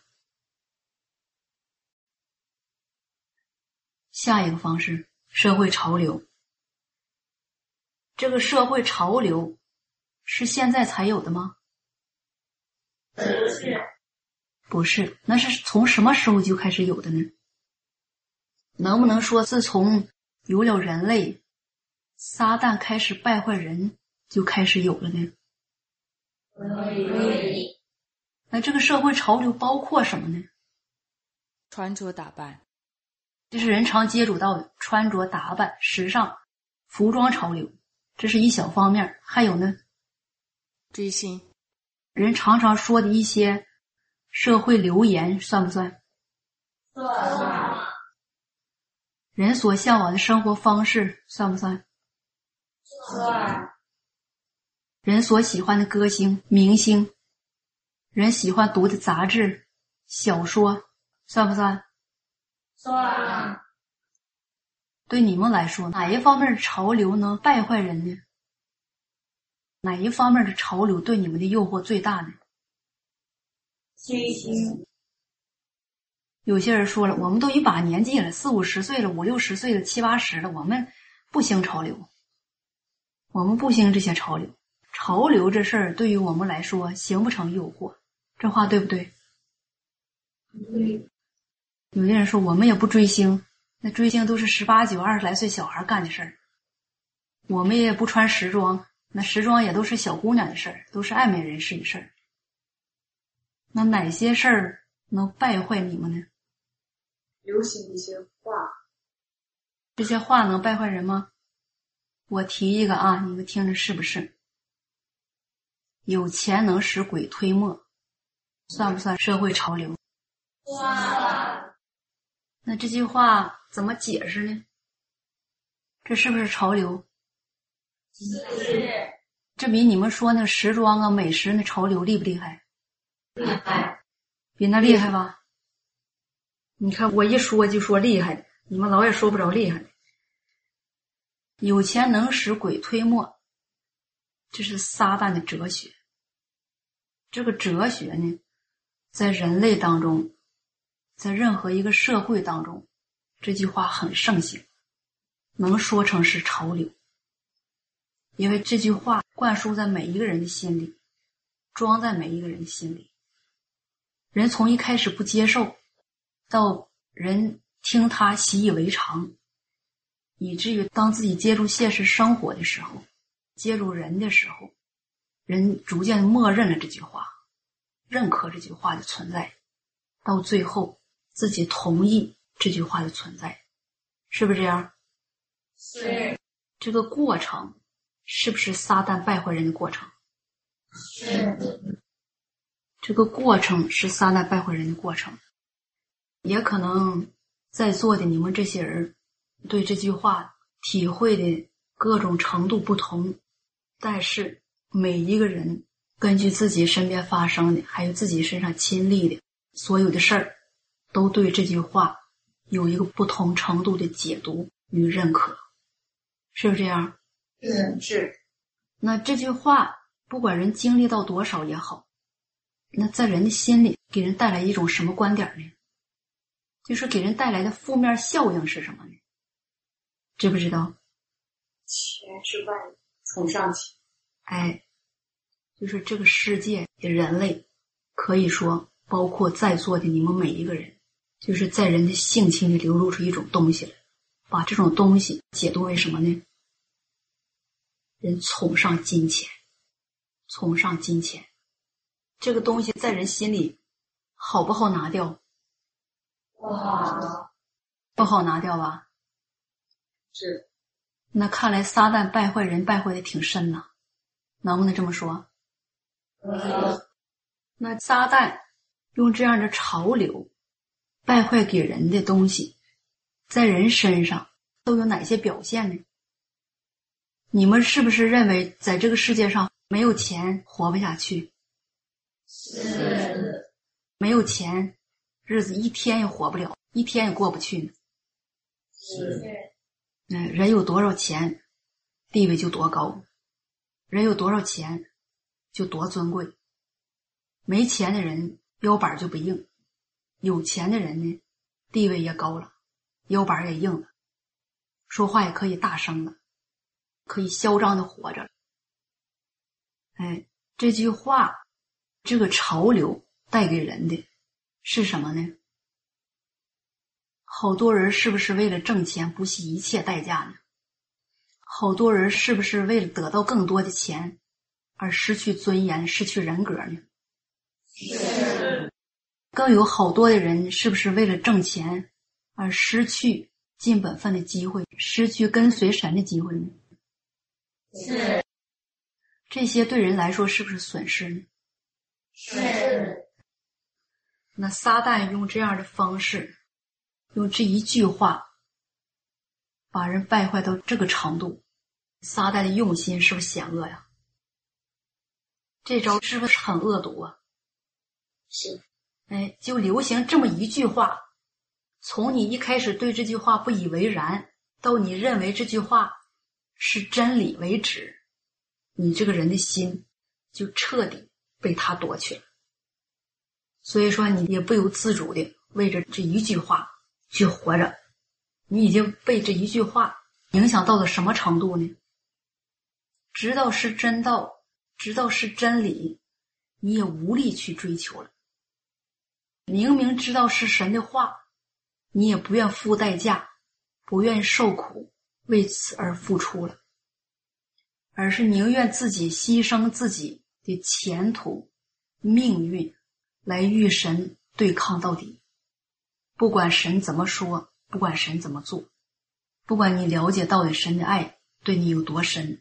对你有多大，你还是一意孤行的为这一句话而付出。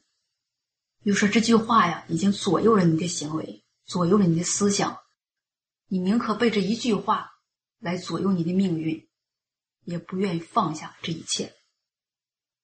哎，人能这么做，人能被这一句话左右，被这一句话摆布，这是不是撒旦败坏人达到果效了？是，哎，这是不是撒旦的哲学？是不是撒旦的败坏性情，在你心里扎根了？嗯，哎，你这么做，撒旦是不是达到目的了？是。那撒旦这么败坏人，你看见了吗？没有。你没有看见，你感觉到了吗？没有。没有感觉到。在这儿，你看没看见撒旦的邪恶？看到。哎，撒旦败坏人，无时不在，无处不在，让人防不胜防，让人身不由己。在你不知不觉的情况下，让你没有任何意识的情况下，就接受了他的思想，接受了他的观点，也接受了从他来的邪恶的东西。把人接受完之后呢，人还不以为然，还把他抱着当宝贝一样保爱，任由他摆布，任由他玩弄。那撒旦用这几种方式败坏人。人有了知识，人也懂得一些科学道理，人活在了传统文化的熏陶之下，每一个人都是传统文化的传承者，而且义不容辞的延续着撒旦带给人的传统文化，而且人呢配合着撒旦带给人的社会潮流，人尽管这样与撒旦密不可分。无时无刻的不再配合着撒旦所做的一切，接受着撒旦带给人的邪恶、诡诈、恶毒、狂妄。人具备了撒旦的这些性情之后，人活在这个人类中，活在这个世界中，人是幸福的还是悲哀的？悲哀。为什么这么说？都被这些东西捆绑。就在这里苦苦的挣扎活着。嗯，你看，有的人卡个眼镜，看着很有知识的样子，说话也很少大声，而且说话出口成章，有理有据，甚至因着年纪大了，对于好多事有了好多的经验，也有了好多的阅历。哎，一点小事甚至大事，他都能说出头尾来，都能说出根据来。也都能有一套理论来评价这件事情的真伪，评价这件事情的道理，甚至在人来看，从他的行为、外表，还有他的做人、人格、人性各方面，挑不出什么毛病来。这样的人特别迎合现在社会的潮流，被人认为是不老旧，虽然年龄大了，但是从来。不会落在潮流之后，而是活到老学到老。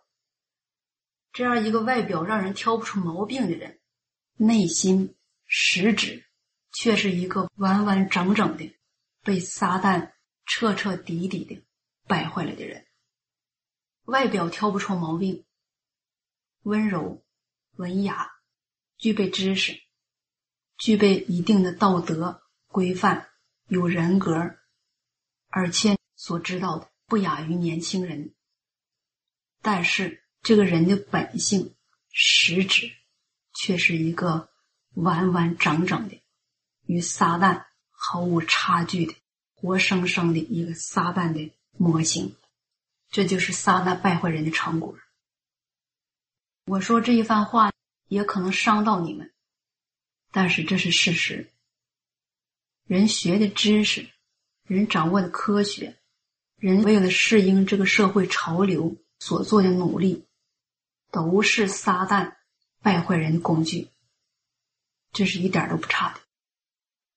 所以，人活在了这样一个完完整整的撒旦败坏性情里，人不可能知道什么是神的圣洁，什么是神的实质，因为撒旦。败坏人的这些东西，从外表来看，挑不出什么毛病来。从外表来看，人的行为没有什么不正常，每一个人都是正常的工作着，正常的说着话，正常的生活着，能正常的读书，正常的看报，正常的学习，正常的工作，甚至有些人学了一些外表的道德呀。会问候啊，讲礼貌啊，会客套啊，会善解人意呀，对人友善呢，能帮助人呢，能施舍呀，或者遇人不计较啊，不占人便宜啊。但是，人被撒旦败坏的性情，根深蒂固的，深深的扎在人里面。这个实质是人凭借着外表的努力所不能改变的。因着人有这样的实质，人不能认识什么是神的圣洁，而且即便是神圣洁的实质公开给人，人也不以为然。因为撒旦已经用各种方式将人的心思与意念、将人的观点与思想彻彻底底的占有了。这个占有与败坏，不是暂时的，也不是偶尔的，而是无处不在、无时不在。所以，好多人信神，即便是三四年，即便是五六年，他对撒旦灌输给他的这些思想、这些观点，仍然是持着当宝贝，不能放下。就因为人接受的都是从撒旦来的。邪恶的、狂妄的、恶毒的本性，所以人与人之间不可避免的常常争执，常常计较，互相都不能相合。这就是因着撒旦的狂妄本性造成的。如果撒旦带给人的是正面的东西，假如说人接受了儒教。道教的传统文化，这些东西如果好的话，那人接受了这些东西之后，同类的人在一起应该是相合的，是不是这样？那为什么人接受了同样的东西在一起，人就更加分裂了呢？为什么？因为这些东西是从撒旦来的，撒旦就是让人分裂。哎，撒旦的东西。无论表面多么冠冕堂皇，表面多么伟大，带给人的、让人活出来的，都是狂妄，都是诡诈的邪恶本性，是不是这样？是。一个再会伪装的人，知识再丰富的人，一个再有家庭教养的人。他也难以掩饰自己的撒旦败坏性情。就说一个外表不管多会装的人，或者你认为他是圣人也好，或者你认为他是完美的人也好，或者你认为他是天使也好，不管你认为他多么纯洁，你看他背后的生活，你看他性情流露的实质，都是什么？哎，一点不差的，全是撒旦的邪恶本性。可不可以这么说？可以。那比如说，你们身边的你认为的一个好人，你曾经认为的一个好人，一个你所崇拜的偶像，就现在你的身量，你怎么看他？首先，你看这样人有没有人性？是不是诚实人？是不是对人有真爱的人？他所说的话，他所做的事儿。对人有没有造就，有没有帮助？没有。那他所流露出来的一些所谓的善、所谓的爱、所谓的好，都是什么？都是假象，都是假象。这个假象背后有一个不可告人的邪恶的目的，就是让人崇拜他，把他当成偶像，是不是这样？是，嗯，现在你们看不看清楚？看清楚了。撒旦败坏人的这些方式，带给人的都是什么？邪恶。有没有正面的东西？没有。首先，人会不会分辨善恶？不会。你看这个世界，无论什么伟人，无论什么杂志。他说出那个善恶准不准确？不准确，对不对？对对。他评价一个事件，评价一个人，是不是公正的？不是。有没有对错？没有。哎，这个世界，这个人类对正面事物与反面事物，是不是按照真理的标准来衡量的？是。那为什么人没有这样的能力呢？人学了那么多知识，懂得这么多科学，人家能耐不大了吗？怎么正面事物、反面事物都分辨不出来呢？这是因为什么？不是因为真理，科学知识都不是真理。哎，撒旦带给人的呀，全是邪恶败坏，没有真理，没有生命，没有道路。那撒旦带给人这些邪恶、这些败坏，你能说撒旦有爱吗？能。能说这个人类有爱吗？没有。没有。那有的人说，那你说那不对。世界上好多人都救济穷人呐，或者是无家可归的那些人，不都是善人吗？还有那些慈善机构，人家是干啥的？不都是善行吗？这话怎么说？撒旦用各种方式败坏人，用各种学说败坏人。他败坏人是一个模糊的概念吗？模不模糊？不模糊。他也做一些实事儿。这不刚才咱们交通了吗？他也做一些实事儿，是吧？是。哎，他也做一些实事儿，他也在这个世界上，在社会上。提倡一种观点儿提倡一种学说，每一个朝代、每一个时期都提倡一种学说，都灌输给人一些思想。这些思想、这些学说，在人心里逐渐的扎根、扎根，然后人就凭着这些学说、凭着这些思想活着。人一凭着这些思想活着，凭着这些学说活着，不知不觉。人是不是就成了撒旦了？是，人是不是就与撒旦合二为一了？是，人与撒旦合二为一了，最终人对神的态度是什么？是不是就与撒旦对神的态度一样了？这事儿不敢承认了，是吧？挺可怕呀。就是撒旦，撒旦的本性，为什么说他本性是邪恶的？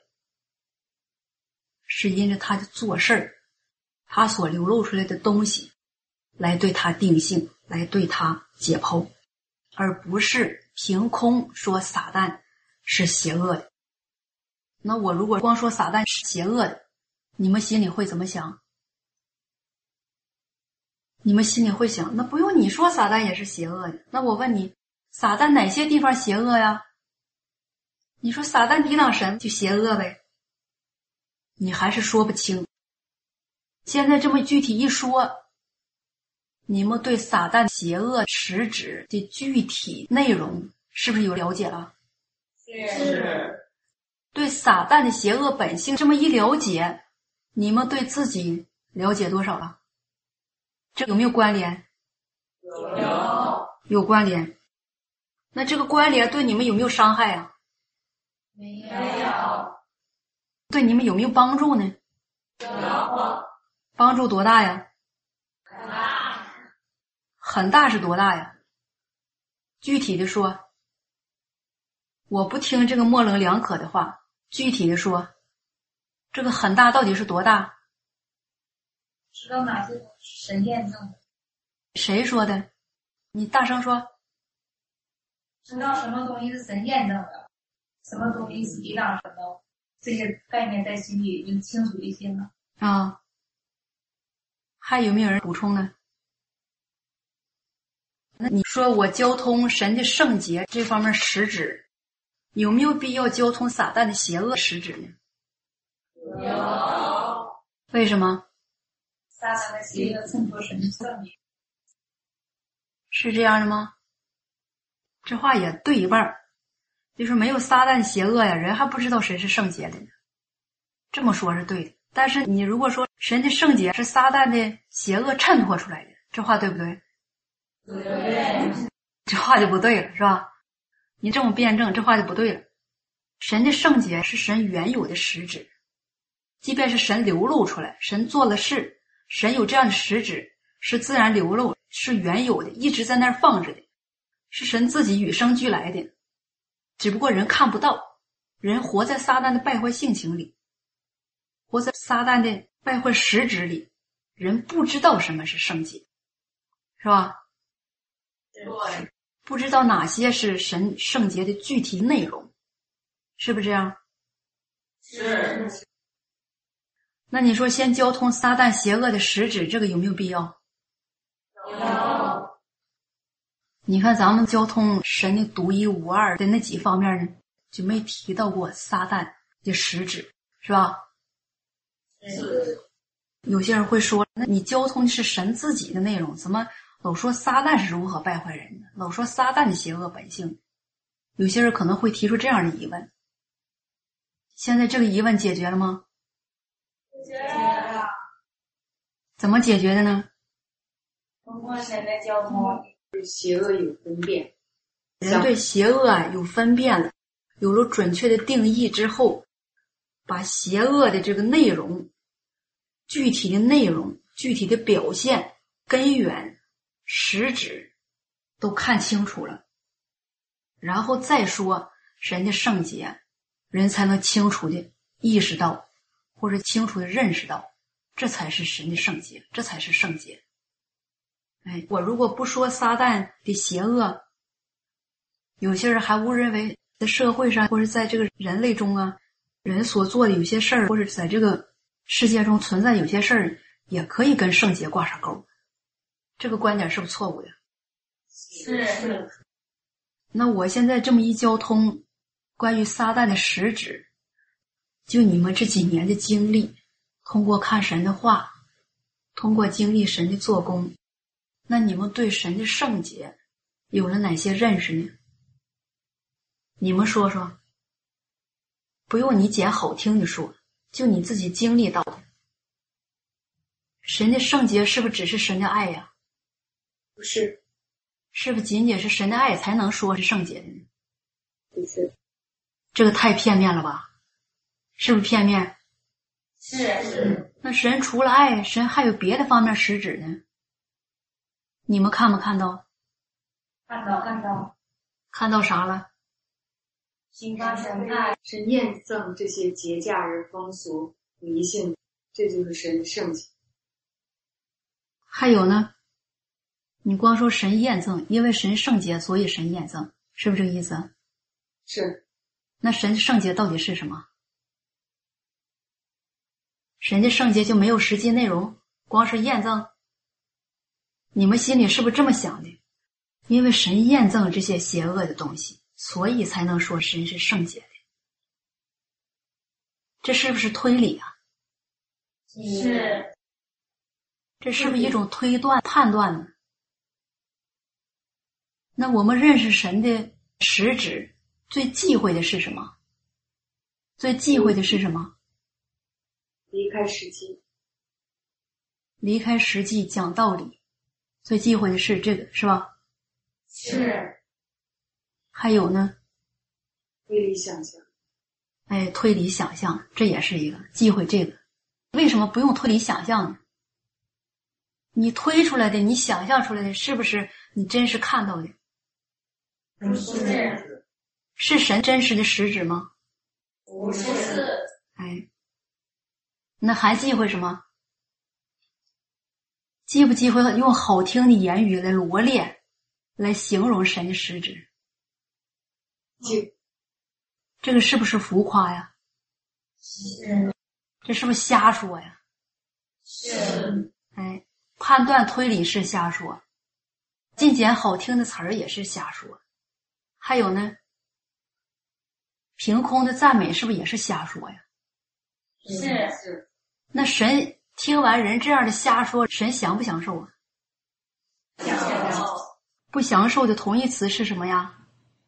难受。听着难受啊，难不难受？难受。你说神带领一般人，拯救一般人，这班人听完他说话，都听不懂啥意思。问神好不好？好，有多好？可好可好。神爱白人，爱多爱，可爱可爱。神对人有多爱呢？形容形容，比海深，比天高。这是不是瞎说呀？是。哎，你这个瞎说是不是跟刚才你们说的？因为神恨恶撒旦的败坏性情，所以神是圣洁的。跟这个是不是类似啊？是。那你们刚才是干啥呢？瞎说。承认了是吧？瞎说，瞎说的东西多数都来自哪儿啊？撒旦。来自撒旦。瞎说的东西啊，多数来自于人的不负责任，对神的不敬畏。能不能这么说？能。你都没认识到，你在那瞎说，这不是不负责任吗？不尊重神吗？这算不算扣帽子？啊，你学了点知识，哎，懂点推理，懂得点逻辑，你就都给用上了，用在这儿了，而且用在认识神上。你说神听着是不是难受啊？是。你们认识神怎么用这种方式认识呢？听着是不是别扭啊？是。哎，听着别扭。所以说，提到认识神的事儿。一定要小心、谨慎，自己认识到哪儿就说哪儿，说实话，说实际的，不要来客套的，不要阿谀奉承。神不需要这些东西，都来自撒旦。撒旦性情狂妄，他喜欢让人戴高帽，让人说好听的，哎，把人类所学的这些好听的话罗列到一起。都给他戴上，他才美呢，他才高兴呢。而神不需要，神不需要，神不需要人吹捧、奉承，也不需要人闭着眼睛瞎说、瞎赞美。哎，不切合实际的赞美与奉承，神验证根本就不听。所以说，有些人口不对心的。瞎赞美神，瞎许愿，瞎祷告，神根本就不听。哎，你得对你的话负责任。你没认识到，那你就说没认识到。我认识到了，我往实际上说，是吧？那具体神的圣洁有哪些实际内容呢？你们有没有具体的认识呢？这下不敢瞎说了，是吧？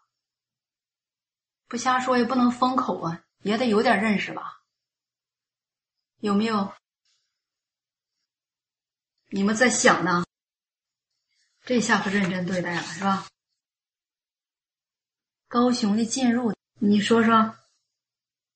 在我流露背利的时候，有过犯产生的时候，神的审判刑罚临到，我看到了神的圣洁。还有就是当临到事情的时候。在临到一些环境不合己意的时候，在这方面去祷告，去寻求神的心意的时候，看到神的话开启，看到神的话引导的时候，看到神的圣洁。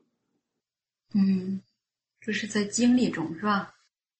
苏醒说说，从神一路带领人，在人身上的主宰，就看到神的圣洁。其实也从刚刚神交通的。撒旦对人的败坏，人一直活在这败坏苦害里，人一直都身不由己，才真正看到神在人身上做的工作都是圣洁。嗯，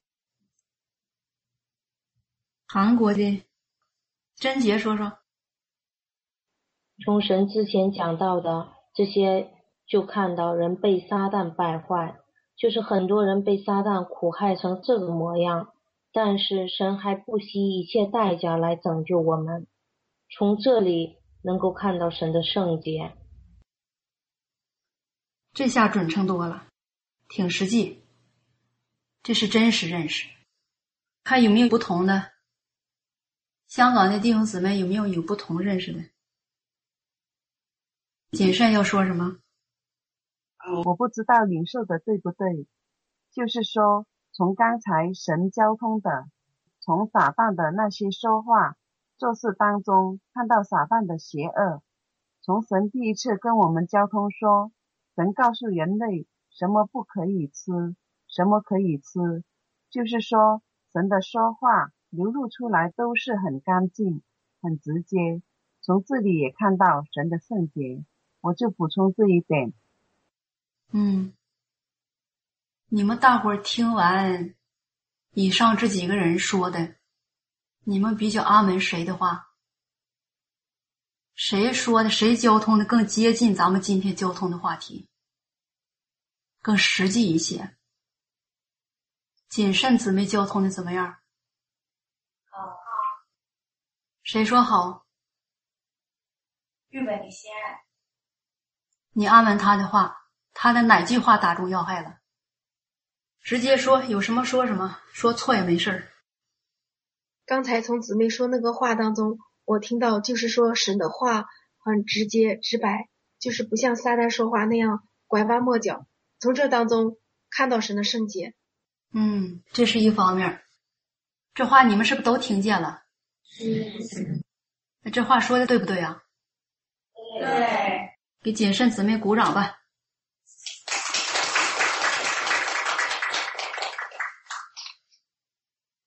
挺好，看来这两次交通你们还是有一些收获的，但是还需要继续努力，因为人认识神的实质，这个功课呀是很深的，不是一朝一夕、一句话两句话能说清楚的。在人身上，撒旦的败坏性情的方方面面，知识啊、哲学呀、人的思想观点啊。还有人自身的一些方方面面的东西，对人认识神的实质拦阻太大，拦阻太大，所以当你们听到这些话题的时候，也可能有些你们够不上，有一些听不懂，有一些根本跟实际就对不上号。不管怎么样，今天听到你们一些认识，我知道在你们心里已经开始。认同我所说的，对于神的圣洁的一些话语与交通。听到你们的交通，我知道你们在心里已经开始萌发对神的圣洁实质的认识的一个愿望了。哎，更让我高兴的是什么呢？有些人已经能够用最简单的词语语句来形容。他对神的圣洁的认识，虽然这句话很简单，虽然这句话我也说过，但是在多数人心里还是没有一个认可，也没有一个印象。不过还是有人在心里已经把这句话记住了，这个挺好，不错，这个开端是挺好的。我也希望你们对你们认为。深的或者够不上的这些话题，再多多交通，多多交通。够不上的地方，以后有人会给你们更多的指点。嗯，仅把你们现在能够得上的这一部分多交通，在交通的同时，圣灵会做工，会让你们明白更多，了解神的实质，认识神的实质。这对每一个人的生命进入有不可估量的一个帮助，希望你们不要忽略，也不要把它当成儿戏。因为认识神是人信神，是人追求真理、追求蒙拯救一个基础的基础、根基的根基，一个必不可少的东西。人信神，如果不认识神，人活在一些字句里、道理里。即便是人按照所谓的真理的表面去做、去活着，但是人如果不认识神，那你永远不可能蒙拯救。就是说，你如果不认识神而信神，那你的信神等于是零。明白了吧？明白了。那我们今天就交通到这儿吧。谨慎姊妹还有什么话要说吗？感谢神，因为神给我们交通几次，我们一直都没有跟神打招呼，觉得很亏欠。今天我们香港的弟兄姊妹就想跟神打一次招呼，好吧？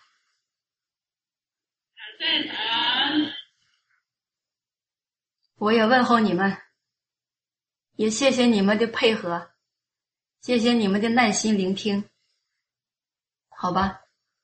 最好的祝福给各处的弟兄姊妹。